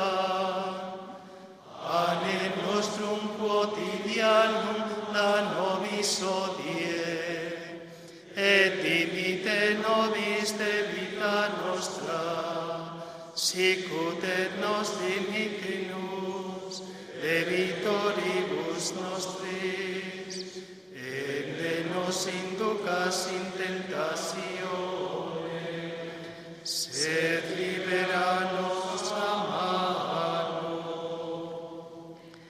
Líbranos de todos los males, Señor, y concédenos la paz en nuestros días, para que, ayudados por tu misericordia, vivamos siempre libres de pecado y protegidos de toda perturbación, mientras esperamos la gloriosa venida de nuestro Salvador Jesucristo.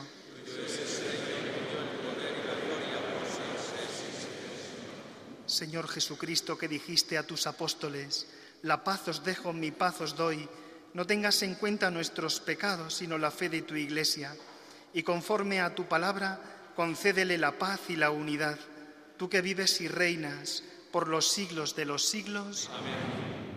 La paz del Señor esté siempre con vosotros. Daos fraternalmente la paz.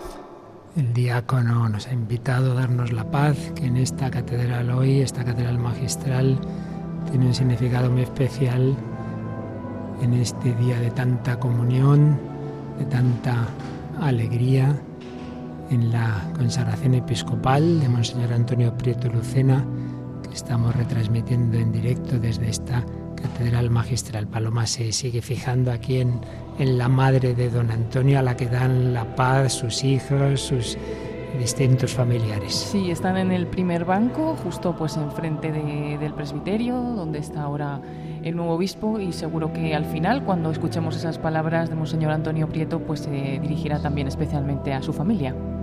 Y ahora nosotros nos unimos a este cántico de invocación al Cordero de Dios, años de ahí, ese Cordero por el que murieron esos niños, dos hermanitos. Madre mía, la historia tan gloriosa de millones de mártires en la historia de la Iglesia. Esta catedral está edificada sobre esos dos hermanitos mártires, los santos justo y pastor, que también nosotros sepamos ser testigos, que eso significa la palabra mártir, testigos de Cristo, como lo pedimos para este testigo sucesor de los apóstoles que hoy ha sido consagrado sobre la tumba de los santos justo y pastor.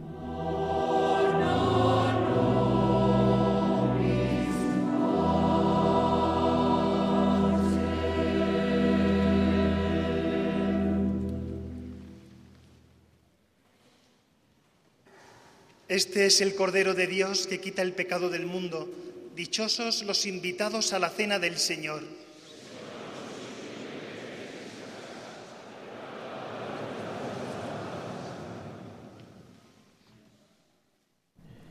Y comulga don Antonio, lo harán enseguida los obispos y sacerdotes concelebrantes y se irá distribuyendo la Sagrada Comunión en esta catedral. Seguro, supongo, Paloma, que don Antonio dará la comunión a su madre y demás familiares que asisten emocionados a esta celebración. Sí, ya dan aquí dentro de la catedral los avisos de que va a tener lugar pues esta distribución de la comunión por las diferentes naves de la catedral y también nosotros en unos instantes haremos la comunión espiritual para todos nuestros oyentes que están siguiendo esta celebración desde casa. En esta catedral, esta diócesis que hoy está con alegría recibiendo a su nuevo obispo. Bueno, el padre Ignacio Figueroa que nos acompaña nos está compartiendo también algunos datos de esta diócesis a la que mm, don Carlos Osoro, mira, espera, este es el momento en efecto en que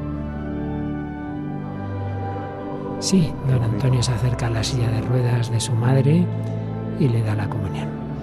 Y ahora se queda en el pasillo central de esta catedral, una catedral hermosísima que nos decía Ignacio que tiene ese estilo gótico isabelino, aunque por supuesto los inicios son del siglo V, me parece que Del siglo V, del año 404, cuando se recuperan los, eh, o se encuentran o se reencuentran los restos de los santos niños, se construye la primera capilla en este campo laudable para eh, convertirla inmediatamente en catedral porque ya entonces es sede episcopal. Se sabe que los obispos de Alcalá de Henares, los obispos complutenses, participaron en los primeros eh, concilios, en los primeros sínodos de la, de la era cristiana durante toda la época visigótica, mozárabe, hasta la invasión musulmana, que como decíamos fue un punto de inflexión en la historia de nuestra diócesis.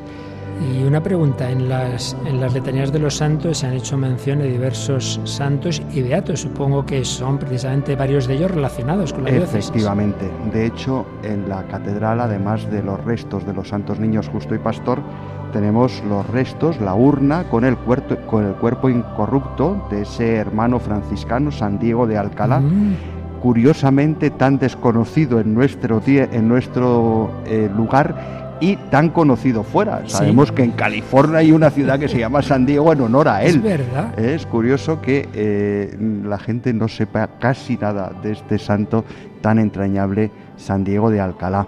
Eh, también se ha nombrado a San Félix de Alcalá, ese, ese benedictino que eh, fue canonizado, hijo de la, de la ciudad de Alcalá.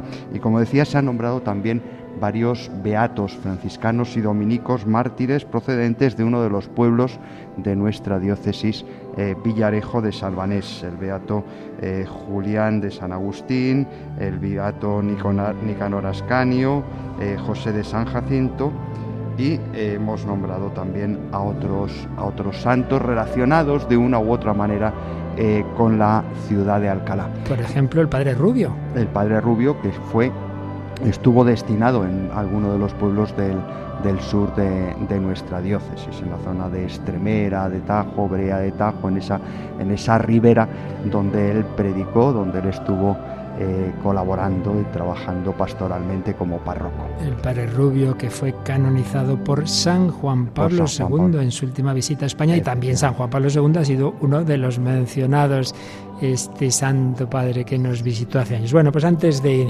seguir, vamos también nosotros a hacer nuestra comunión espiritual para que allá donde estéis también os unáis en no solo en la alegría de esta de esta celebración, sino en ese deseo de que ese pastor, el verdadero y único pastor supremo, sumo y eterno sacerdote, lo celebramos hace unos días, Jesucristo, sí, se hace presente y pastorea a través de los obispos, pero también de una manera personal quiere estar en cada uno de nuestros corazones. Ojalá podamos hacerlo sacramentalmente, pero cuando ello no es posible, el Señor también se nos quiere comunicar en lo que llamamos la comunión espiritual.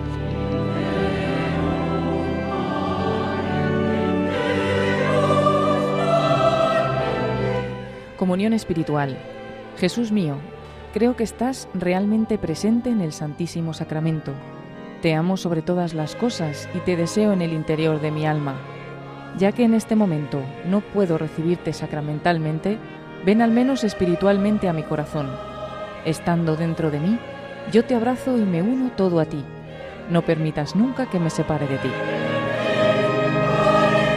Eterno Padre, yo te ofrezco la sangre preciosísima de Jesucristo como pago por mis pecados y los del mundo entero, en sufragio de las almas del purgatorio y por las necesidades de la Santa Iglesia.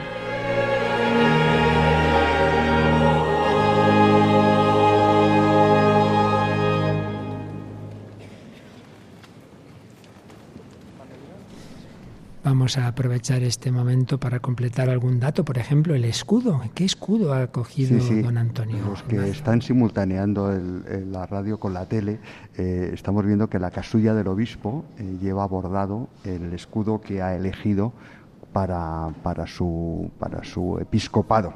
Eh, lema del escudo, para que tengan vida ut vitam habeant, eh, sacado del Evangelio de San Juan. Eh, don Antonio ha querido elegirlo para eh, manifestar de alguna manera cómo quiere ser obispo. Con estas palabras quiere poner a Jesucristo en el centro de su vida, de todas sus tareas, más que una ideología, un sistema ético. El cristianismo es una plenitud de vida recibida del mismo Señor, Cristo, se ha entregado para que todos tengamos vida y vida eterna. Y don Antonio, pastor a imagen de Cristo, ha elegido este lema para que también su vida sea para nosotros un modo de acercarnos a Cristo. Sobre esa leyenda vemos que el escudo tiene un fondo azul, el color de la Inmaculada, y sobre él hay un cáliz, un cáliz que reproduce el que está representado en la Basílica de San Juan de Ávila de Montilla, donde descansan las reliquias del santo.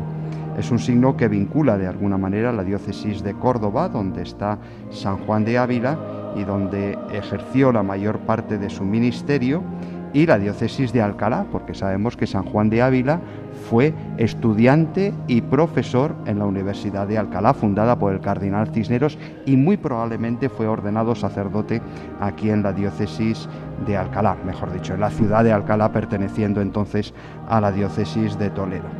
Eh, entrelazados con el cáliz de San Juan de Ávila figuran la palma martirial y la espada o cimitarra de San Pelagio, que sabemos que es el titular del seminario de Córdoba, donde don Antonio se formó para el ministerio y también donde ha sido rector. Estos dos símbolos son sobre todo una invitación y un deseo de nuestro nuevo obispo a vivir el martirio en el testimonio de la fe diaria ese testimonio martirial al que nos hacía referencia antes Luis Fernando, entregándose a sus hermanos. Sobre ese fondo de color azul que representa a María Santísima, tres estrellas, tres estrellas que nos hablan de la virginidad de María en los tres momentos, antes, durante y después del parto. Ese escudo manifiesta toda una intención a la hora de ser obispo y de cómo quiere ser obispo este nuevo pastor de la iglesia de Alcalá, que acaba de terminar de distribuir la comunión y acaba de sentarse en la sede, eh, se está recogiendo, está orando, como diciendo, ¿dónde me he metido? Pero Señor, ayúdame. El Espíritu siempre viene en ayuda de nuestra debilidad. Y aquí está su presbiterio para colaborar. Eso es, aquí don Ignacio, miembro de este presbiterio, como nos decía, pues gracias a Dios de los que tiene un abundante clero, también de edad joven, van a colaborar con su nuevo obispo, como lo han hecho con los anteriores en esta diócesis de tanta historia, pero a la vez de tanta actualidad. Pues nos quedamos también nosotros un momentito en oración pidiendo por don Antonio.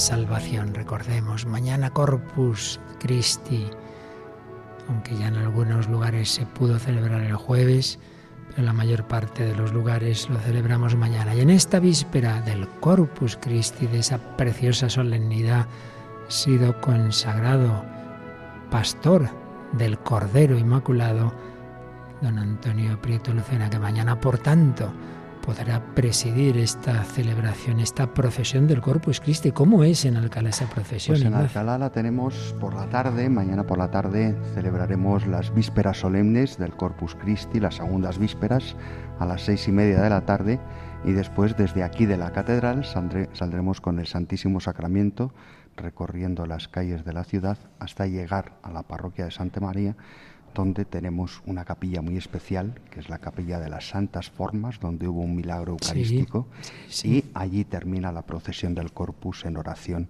en esa capilla de adoración permanente del Santísimo Sacramento. Qué maravilla, pues que todos vivamos este, este, estos días preciosos del Corpus y precisamente el, el coro canta ahora esa preciosa oración que tanto recomendaba San Ignacio de Loyola, que por cierto, otro santo que vivió y estudió un tiempo en Alcalá, ¿verdad? Efectivamente, te recordamos, tenemos El constancia, hospitalillo. noticia, eh, que en el hospitalillo se conserva todavía la cocinilla donde él cocinaba y se conserva una capilla donde él predicaba, que era la capilla del Cristo de los Doctrinos, el Cristo universitario, donde eh, los eh, predicadores congregaban a los estudiantes de la universidad y allí San Ignacio les predicaba los ejercicios espirituales. Todavía de laico, no lo olvidemos. Sí, sí, ¿no? sí, sí, eso tuvo algún disgusto, de sí, hecho, por ese tema. Pues vamos a unirnos a esta oración que él tanto aconsejaba. Alma de Cristo, santifícame, cuerpo de Cristo, sálvame.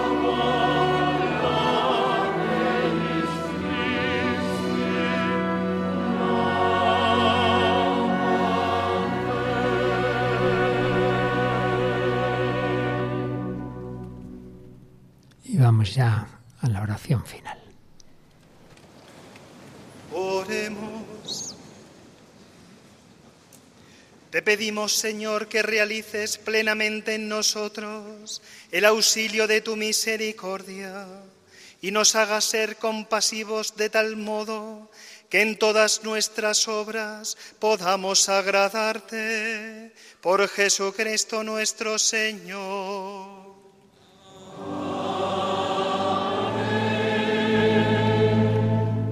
Esta celebración tan especial sigue, porque ahora vamos a cantar con alegría ese himno que la Iglesia utiliza cuando quiere, tiene un motivo especial para dar gracias, el Te Deum. Ahora a recorrer toda la, la catedral. Pero antes, como estáis escuchando, hay algo que se suele hacer siempre en estas eh, consagraciones y o tomas de posesión, y es que el nuevo obispo recorre las naves de la catedral bendiciendo y acompañado, pues vemos de los dos obispos celebrantes, ordenantes principales, perdón, eh, 333, porque está el nuncio, don Demetrio, claro, y don Carlos Osoro. El principal ha sido el cardenal Osoro, pero le acompañaba en el de Córdoba, de donde viene don Antonio, y, y el señor nuncio, como es natural también. Pues va recorriendo de momento por el pasillo central, bendiciendo, y mientras se canta el Te Deum. Efectivamente, este canto de alabanza, este canto de glorificación, este canto de acción de gracias que acompaña la primera bendición del obispo a sus fieles. Es hermoso este gesto, aunque eh, se prolonga eh, durante un rato un poco largo, pero eh, ciertamente manifiesta muy bien la eclesialidad de este momento va recorriendo la nave central. Le tenemos prácticamente al lado de nosotros, a nuestras espaldas desde donde estamos retransmitiendo, en la nave lateral de la, de la iglesia catedral magistral de Alcalá de Henares y además como se ha instalado una carpa en el exterior porque no todo el mundo cabía dentro de la iglesia, también quiere, tiene la intención de acercarse a esa carpa para seguir eh, bendiciendo a todo el pueblo de Dios. Por eso los obispos llevan el báculo en la mano izquierda, para tener la mano derecha para, libre para bendecir. La mayor tarea, la mejor tarea, la más hermosa tarea que Jesús nos encomienda siempre es bendecir, lo contrario de maldecir. A menudo nos pasamos la vida maldiciendo cuando Jesús quiere que estemos bendiciendo, hablando bien, dando buen testimonio y en nombre de Dios, llevando la bendición a todos los demás. El obispo está bendiciendo y todo el pueblo está cantando al Señor. A ti, oh Dios, te alabamos. A ti, Señor, te reconocemos. Y tras haber recorrido la catedral, bueno, pues ya podemos escuchar lo que está ocurriendo. Ese aplauso de todo el pueblo de Dios a su nuevo obispo. Ha habido ya tres momentos de aplauso. Uno cuando entraba, cuando llegaba, un, segundo momento cuando tomaba posesión de la sede, el primer momento no lo escuchasteis, aún no estábamos conectados, y ahora tras esta bendición que está impartiendo por todas las naves de la catedral. También vemos al emérito de Granada, con Javier Martínez. Si es que realmente una, como hemos insistido varias veces, una presencia muy, muy nutrida de obispos. Ahora está bendiciendo a los sacerdotes porque está recorriendo la girola de la catedral donde está todo el presbiterio de Alcalá y buena parte del presbiterio de Córdoba que ha venido hoy a acompañar a su ex compañero y hoy obispo de Alcalá de Henares, don Antonio Prieto. Vemos que termina de recorrer la girola y emprende la otra nave lateral, en la nave de la epístola. Vemos ahí sacerdotes aplaudiendo, la puerta lateral de la catedral y todo el mundo con los teléfonos haciendo fotos, hasta los del coro. Bueno, bueno. Por cierto, hemos mencionado dos coros, pero luego hemos visto que había un tercero, ¿verdad? Hemos visto y hemos oído que durante la, eh, durante la presentación de las ofrendas había un coro de voces blancas que han cantado. Es el coro de la Escolanía del Colegio San Juan Evangelista de Torrejón de Ardoz, un colegio eh, fundado por la propia parroquia de San Juan de, Torrejón, la parroquia matriz de donde nacieron el resto de las parroquias de la, de la ciudad y que tiene un, es muy querido en la, en la localidad. Hace unos años se quedaba pequeño, estaba anejo a la parroquia y se logró hacer un colegio nuevo, mucho más grande, en, los barrios periféricos de la ciudad, eh, con concierto con la Comunidad de Madrid y con una muy buena calidad educativa de ideario, lógicamente católico. Junto otras el canto del Te Deum, seguiremos escuchando dos himnos cantados por el coro que en la diócesis de Alcalá y en la diócesis de Córdoba resonarán especialmente bien, porque es el himno a los santos justo y pastor, testigos de Cristo, nuestros patronos, y el himno de San Juan de Ávila, que don Antonio ha querido que hoy se cantara también en ese momento de bendecir al pueblo de Dios. Vemos, como os decía antes, mucha presencia de vida consagrada. Por ejemplo, ahora las imágenes nos mostraban a las siervas de María, que tienen aquí también una buena presencia. En Alcalá también veíamos tomar imágenes a las eh, siervas del hogar de la madre, creo que se llama así, eh, y bueno, pues muchas otras congregaciones, vírgenes consagradas también, una presencia pues de todos los estratos de la vida eclesial, los laicos, vida consagrada masculina y femenina, y el presbiterio diocesano y, religioso, como os decía, y por supuesto pues todos los hermanos obispos, sobre todo de toda esta parte central de España que ha querido hacerse aquí presente, pero bueno, no han faltado tampoco desde Asturias, por ejemplo, o hasta por supuesto Andalucía. Es la Iglesia Universal, es la Iglesia católica que mira hacia lo alto hoy y que agradece al Señor que le haya enviado un nuevo sucesor de los apóstoles en esta diócesis con una historia tan secular como, como hemos escuchado y con tantos santos que han estudiado también en esta Universidad de Alcalá. La verdad es que tenéis mucha historia eclesial. Mucha historia, ciertamente. Nos habíamos quedado recordando la historia en ese momento en el cual eh, los territorios de Alcalá pasan a la archidiócesis de Toledo por ese decreto del Papa Urbano II y eh, eso fue en el siglo XII. Pero quizá el momento donde empieza el esplendor eh, de Alcalá de Henares dentro de la archidiócesis de Toledo es en torno al siglo V. Sabemos que hay dos arzobispos muy importantes. Eh, primero el arzobispo Carrillo, que fue arzobispo eh, desde 1446 a 1482, que en esta ciudad es quien reconstruye la iglesia eh, que entonces eh, recogía los restos de los santos niños y que había sido catedral hasta la invasión musulmana. Estamos oyendo los aplausos porque el obispo vuelve de la carpa, vuelve a entrar por la nave central y el pasillo central de la catedral bendiciendo al pueblo de Dios. El segundo gran obispo de Toledo, que tuvo una gran influencia en la ciudad de Alcalá, fue el cardenal Cisneros, que lo fue desde 1495 a 1517. A Carrillo se debe que este templo fuera primero colegiata, eh, lo eleva a esa categoría de, colegiata con un cabildo y está su sepulcro también en este templo y eh, a continuación Cisneros también tenemos los restos enterrados aquí, aunque sabemos que su sarcófago, su sepultura, estuvo en la, universidad, en la capilla de la universidad, la capilla de San Ildefonso, hasta que fue expropiada en la expropiación de Mendizábal, que sus mm, restos mortales se trajeron aquí a la catedral. Oímos ese himno de los santos justo y pastor, que de alguna manera están marcando el final de ese momento de bendición de nuestro obispo y preparándonos para escuchar sus primeras palabras como obispo de Alcalá de Henares. Creo que estamos todos ansiosos de escucharle en este templo, primero colegiata, luego magistral y ahora catedral magistral de Alcalá de Henares, un templo muy reconocido también a nivel institucional.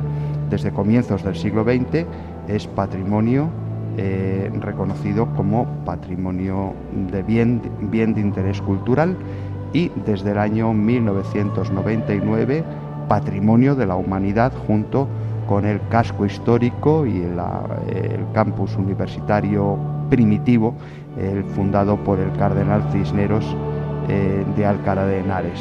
Todo el casco histórico, el casco viejo, incluida lógicamente la catedral magistral, es patrimonio de la humanidad. Y seguimos escuchando este himno a estos hermanitos mártires de Cristo, dice así, justo y pastor, testigos de Cristo, gloria y honor de la cristiandad, sois los patronos de nuestra iglesia que peregrinan Alcalá. En aquel santo campo laudable fuisteis semilla de santidad, que vuestra sangre nos fortalezca y nos proteja de todo mal. Gracias sean dadas al Padre Eterno y a Jesucristo, que es nuestra paz. Gloria al Espíritu Infinito, gloria y honor a la Trinidad.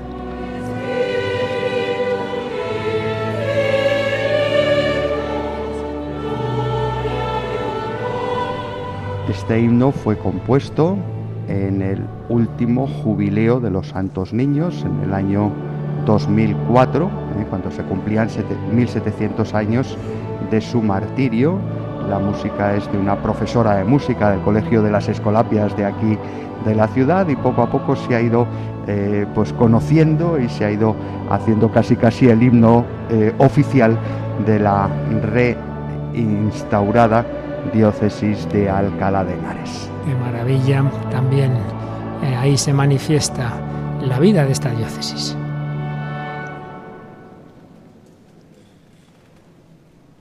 Y vamos a escuchar a don Antonio.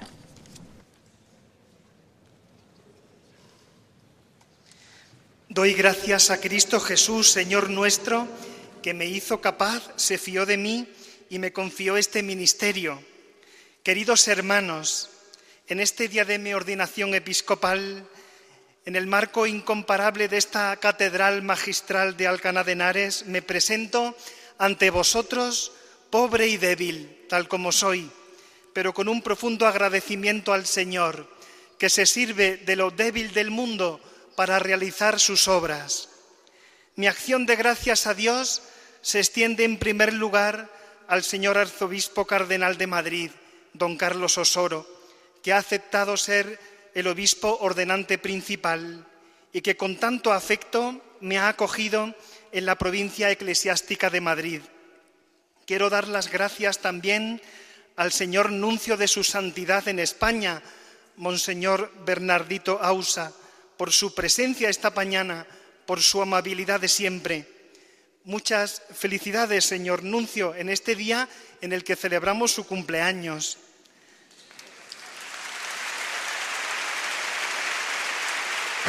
El señor Nuncio se ríe, yo creo que no se lo esperaba. Le ruego, le ruego, señor Nuncio, que agradezca al Santo Padre la confianza que deposita en mi pobre persona y le haga llegar mi total adhesión y afecto. Recemos todos por la salud del Papa Francisco. Gracias también al señor Obispo de Córdoba, don Demetrio Fernández, con el que he tenido la dicha de colaborar estrechamente en los últimos trece años. Gracias, don Demetrio, por ser para mí un padre, un maestro y un amigo. Quiero.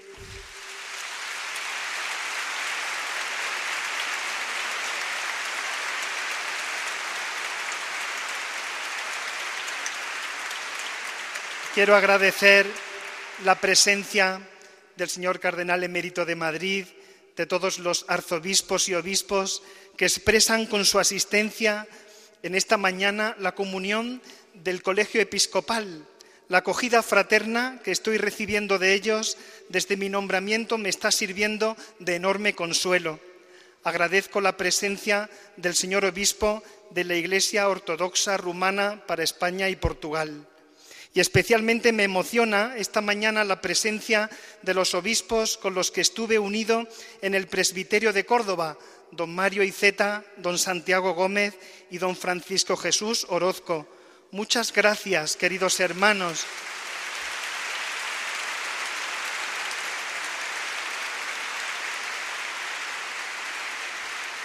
Muchas gracias por vuestro apoyo y amistad. Gracias también a todos los sacerdotes que han venido esta mañana, a los diáconos, a los seminaristas aquí presentes de Alcalá, de Córdoba, de otras diócesis. Gracias por vuestra compañía que tanto me conforta en tiempos nada fáciles para los sacerdotes. Gracias por vuestro testimonio de entrega alegre al Señor. Agradezco también la presencia y la oración que me sostiene de tantos miembros de la vida consagrada en sus diferentes formas y carismas. Gracias, queridos consagrados, por ser una presencia viva de la acción del Espíritu Santo. Sois un verdadero don de Dios y una riqueza para la Iglesia.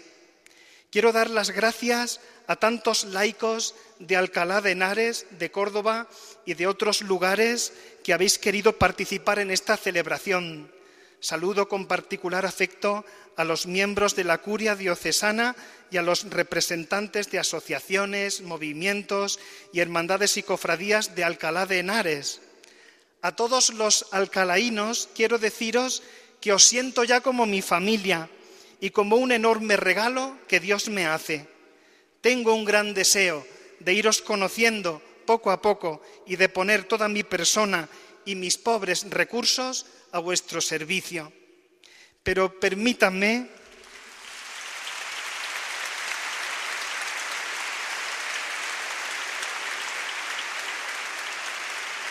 permítanme que exprese una acción de gracias particular a los que han venido desde más lejos, especialmente desde mi pueblo, de la Rambla, desde la curia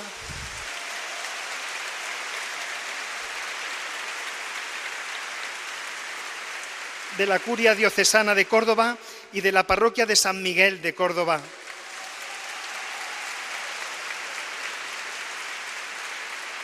Gracias por vuestro afecto y por el sacrificio que habéis hecho. Dios os lo pague, os llevaré siempre en mi corazón. Quiero agradecer a mi madre aquí presente y a mi familia su apoyo incondicional.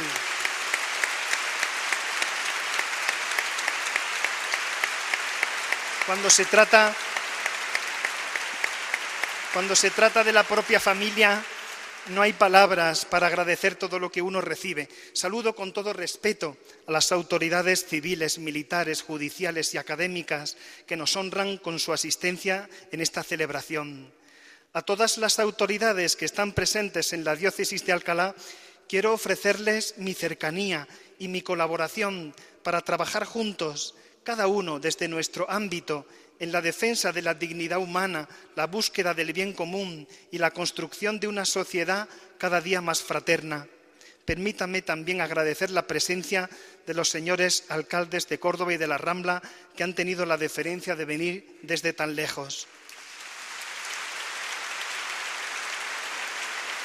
Agradezco Agradezco la presencia de las autoridades académicas de la Universidad de Alcalá y de la Universidad Eclesiástica de San Damaso de Madrid, de la que fui alumno y a la que debo gran parte de mi formación intelectual.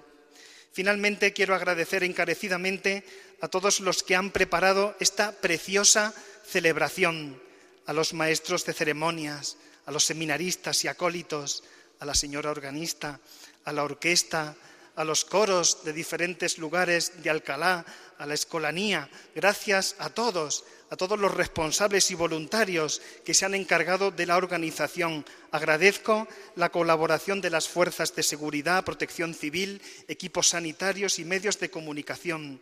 Y por último, quiero enviar un saludo muy especial a los enfermos y ancianos que siguen esta celebración a través de la radio o de la televisión. Queridos diocesanos de Alcalá de Henares, cuando estoy sintiendo las muestras de vuestro caluroso recibimiento, sé que no es a mí a quien esperáis, sino al mismo Señor, a Jesucristo. En su nombre me presento con toda humildad, con su saludo de paz.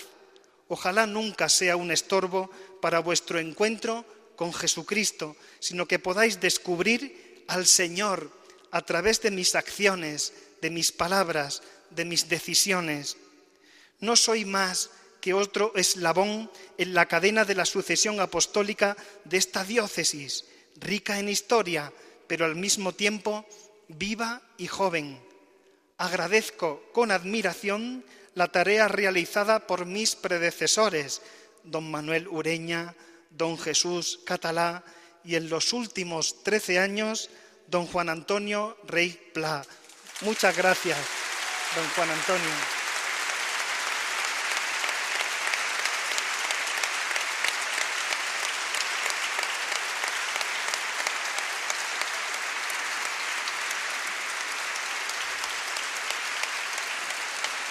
Lo que ellos han sembrado,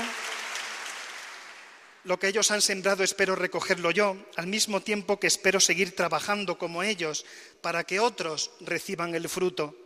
Quiero expresar un agradecimiento muy especial a don Jesús Vidal, que ha sido administrador apostólico de la diócesis durante el último periodo de sede vacante.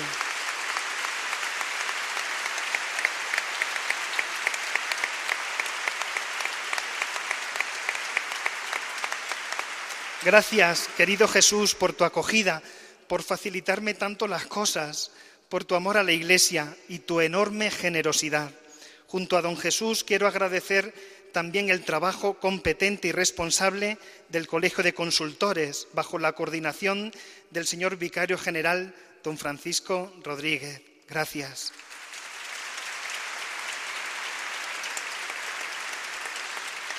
Me siento me siento orgulloso de venir a la ciudad de Cervantes, foco incomparable de cultura, convertida por el cardenal Cisneros en una auténtica Civitas Dei, cuna de santos, de humanistas, de científicos y de literatos, una ciudad en la que la fe se ha hecho cultura y en la que la cultura se ha convertido en un camino privilegiado de acceso a la fe.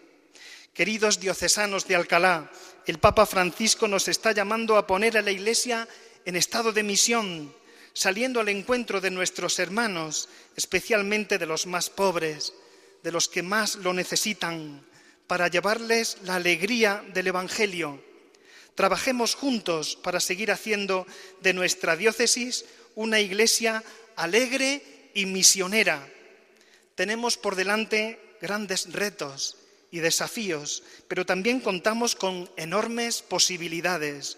Pongámoslas al servicio de la caridad y de la nueva evangelización. La gracia de Dios no nos faltará. Pero emprendamos esta tarea evangelizadora con un fuerte sentido de comunión, como quiere el Señor. Padre, que todos sean uno, para que el mundo crea. Caminemos juntos, como nos pide el Papa, en sinodalidad, sacerdotes, consagrados, laicos, aportando cada uno nuestros dones y carismas. En este esfuerzo misionero sigamos priorizando la pastoral familiar, de la que depende el futuro de la Iglesia y de la sociedad, como ya enseñaba el Papa San Juan Pablo II, y sigamos cuidando la pastoral vocacional, especialmente en nuestros seminarios diocesanos, que son el corazón de nuestra Iglesia particular. Finalmente, no olvidemos que la clave de la evangelización es nuestra conversión y nuestra santidad personal. Se cuenta que después de escribir un voluminoso plan pastoral, un arzobispo de París fue entrevistado por un periodista que le preguntó, Señor arzobispo, ¿cuál es el punto principal de su plan pastoral? El arzobispo respondió, la conversión del arzobispo. Cuidemos con esmero nuestra vida interior, nuestra conversión continua, nuestra vida cristiana en todas sus dimensiones. Pongamos a Jesucristo en el centro de nuestra vida y de todas nuestras tareas. Más que una ideología o un sistema ético, el cristianismo es una plenitud de vida que se recibe en la amistad con Cristo, una vida que se comparte en la comunión de la Iglesia y se convierte en testimonio para el mundo, para que todos tengan vida y para que la tengan en abundancia. Os ruego encarecidamente que sigáis rezando por mí, para que pueda ser el buen pastor que la iglesia de Alcalá necesita. Muy pronto empezaréis a constatar mis errores y mi inexperiencia. Tened paciencia y misericordia conmigo. Espero mucho de vosotros para que me enseñéis a ser obispo Por mi parte no quiero ahorrarme ni un solo sacrificio si es para vuestro bien, como San Pablo querría gastarme y desgastarme por vosotros. Soy consciente de lo que en cierta ocasión escribía San Juan de Ávila a un obispo. Decía así San Juan de Ávila, como a Cristo costaron sangre las almas, le han de costar lágrimas al prelado. Hoy precisamente se celebra la memoria de un beato sacerdote belga, el padre Pope, que solía decir que para la salvación del mundo predicar es bueno, rezar es mejor, pero sufrir es lo mejor. Son palabras que yo quisiera suscribir con mi vida entre vosotros. Pongo mi ministerio bajo la intercesión de la patrona de la ciudad de Alcalá de Henares, la Virgen del Val, y de nuestros patronos tan queridos, los santos niños, justo y pastor. Me confío a la protección de San Félix de Alcalá, de San Diego de Alcalá, así como de todos los santos y santas de nuestra bendita diócesis complutense. Muchas gracias a todos. Que Dios os bendiga. Bueno, pues una sentidísima alocución preciosa. Bueno, ya, ya os va dando las primeras palabras a la diócesis, Ignacio. Sin duda, palabras claves en estos tiempos de nueva evangelización, misión, comunión, sinodalidad, pastoral familiar, pastoral vocacional y conversión. Si no hay conversión del corazón, lo demás son palabras huecas. Bien, pues llegamos ya al final. Se le ofrece el incienso porque, claro, está en este sábado vamos a cantar la Salve Regina.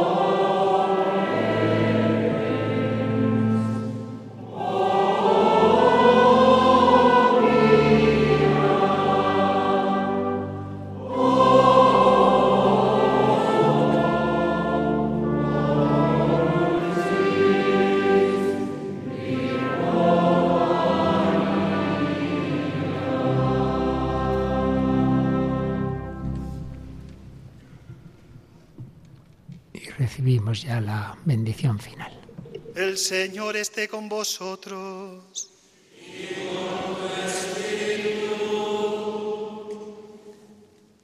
Oh Dios, que cuidas a tu pueblo con misericordia y lo diriges con amor, concede el espíritu de sabiduría a quienes confiaste la misión de gobierno en tu iglesia, para que el progreso de los fieles santos sea el gozo eterno de sus pastores Tú que con el poder de tu gloria ordenas el número de nuestros días y la duración de los tiempos, dirige benévolo tu mirada sobre nuestro humilde ministerio y concede a nuestro tiempo la abundancia de tu paz. Ayúdame también con tus dones que con tu gracia has puesto en mí y pues me has elevado al orden episcopal, concédeme agradarte con la perfección de las obras que el corazón del pueblo y del obispo tenga un mismo querer, de tal manera que al pastor no le falte la obediencia de su grey y a la grey no le falte el cuidado del pastor. Y a todos vosotros que estáis aquí presentes, os bendiga Dios Todopoderoso, Padre, Hijo y Espíritu Santo. En el nombre del Señor podéis ir en paz. Pues así termina esta celebración larga, pero que se nos ha hecho cortísima, ¿verdad, Paloma? Realmente preciosa, qué bien preparada y qué bien todas las palabras que hemos escuchado hoy. Sí, estaba todo pues muy bien organizado, era un hecho histórico en esta catedral que hacía más de 1200 años que no se consagraba un obispo en esta diócesis y bueno, pues ha sido todo muy solemne, muy bien preparado, preciosa la liturgia y como no, pues los coros que acompañaban y, el órgano. Y luego pues el colofón de todo ello, pues eh, este nuevo obispo que llega aquí a la diócesis de Alcalá con esa energía, que quiere hacer una diócesis, como ha dicho, alegre y misionera, pero que cuenta con la ayuda de todos porque también pues es eh, nuevo ¿no? en esto de, de ser obispo y bueno, ha pedido también la oración, así que la pedimos también a los oyentes de Radio María por él. Y sin duda le va a ayudar mucho porque además lo conoce muy bien el el santo al cual ahora mismo estamos cantando, San Juan de Ávila, que nos hemos enterado yendo al Padre Ignacio Figueroa, que estuvo aquí, probablemente fue ordenado incluso aquí. Eh, San Juan de Ávila, estamos escuchando este himno que todos los años los sacerdotes cantamos el 10 de mayo, San Juan de Ávila, apóstol de Andalucía. Efectivamente, es un momento muy especial en el cual nos sentimos especialmente vinculadas las diócesis de Córdoba y la diócesis de Alcalá bajo la protección de este santo patrón del clero español, San Juan de Ávila, tan presente en Alcalá y tan presente en la diócesis de Córdoba, especialmente en Montilla. Apóstol de Andalucía, vamos a escuchar un poquito este himno precioso.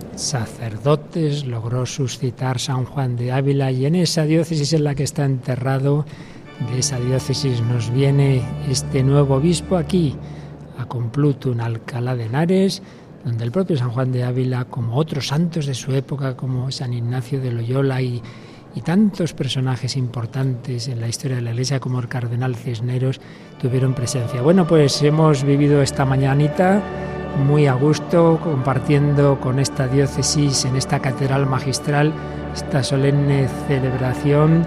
Ahora en cuanto despidamos podremos hacer el mes del corazón de Jesús, que no hemos podido hacer a su hora habitual, como es lógico, pero y llegarán los informativos a las dos, pero ante todo también queremos agradecer al padre Ignacio Figueroa, que ya sabéis que dirige los sábados cada 15 días ese programa. Dinos una palabrita para el que no lo sepa, Ignacio. ¿Qué programa? ¿Cuándo pues lo que esta tarde hay programa a las 6 de la tarde. pues, eh, Volvéis a poner Radio María y allí estaremos dispuestos a entreteneros un ratito, 55 minutos desde las 6 hasta las 7 menos 5 para aprender cosas para hacernos mayores con mayor alegría, con mayor intensidad. Hoy además eh, empezamos a prepararnos para una jornada eh, muy interesante que celebraremos la próxima semana, el día 15 de junio, la jornada de visibilización de los mayores que sufren algún tipo de maltrato. Tendremos eh, una entrevista con la directora de los programas de mayores de Cáritas Española, además pues de las secciones habituales, con un poquito de buena música que nos traerá Jaime Tamarit, con algún acercamiento. Hoy vamos a hablar del camino de San Pablo, pero del camino de su conversión, del camino de Damasco. ¿eh? Y eh, entre, entre todo eso pues iremos entremezclando, conocer mejor a San Juan, a San Juan de la Cruz, otro gran santo eh, que nos puede ayudar, y noticias del mundo de los mayores. Pues agradecemos al padre Ignacio Figueroa, como recuerdo, párroco aquí eh, de San Isidro en Alcalá de Henares, conciliario de vida ascendente y por eso dirige ese programa especialmente dirigido a todos, pero especialmente a los mayores, que esta tarde a las seis no os perdáis las cinco en Canarias, éramos tan jóvenes. Gracias a él hemos conocido, Paloma, mucho más de cerca pues la realidad de esta catedral, de esta diócesis, de este clero, ¿verdad? Sí, nos ha ayudado mucho, la verdad, a entrar en esta celebración y en concreto en lo que supone pues la llegada del nuevo obispo a esta diócesis. Pues nada, despedimos desde aquí, desde la Catedral Magistral de Alcalá de Henares, que ha vivido este momento histórico, la primera consagración episcopal en siglos puesto que los obispos anteriores de esta etapa última de la diócesis venían ya consagrados obispos, pero hoy ha sido consagrado don Antonio Prieto Lucena, de esa localidad Rambla de Córdoba, que le han acompañado con tanta alegría a tantas personas. Felicidades a todos, especialmente a esta diócesis y a todos vosotros, queridos oyentes de Radio María, el Padre Ignacio Figueroa que nos ha acompañado, Paloma Niño, que siempre está aquí al pie del micro en estas celebraciones y un servidor para Luis Fernando. Os deseamos seguir viviendo bien este sábado y sobre todo el Corpus Christi, el centro de la vida de la Iglesia, Jesucristo nuestro Señor.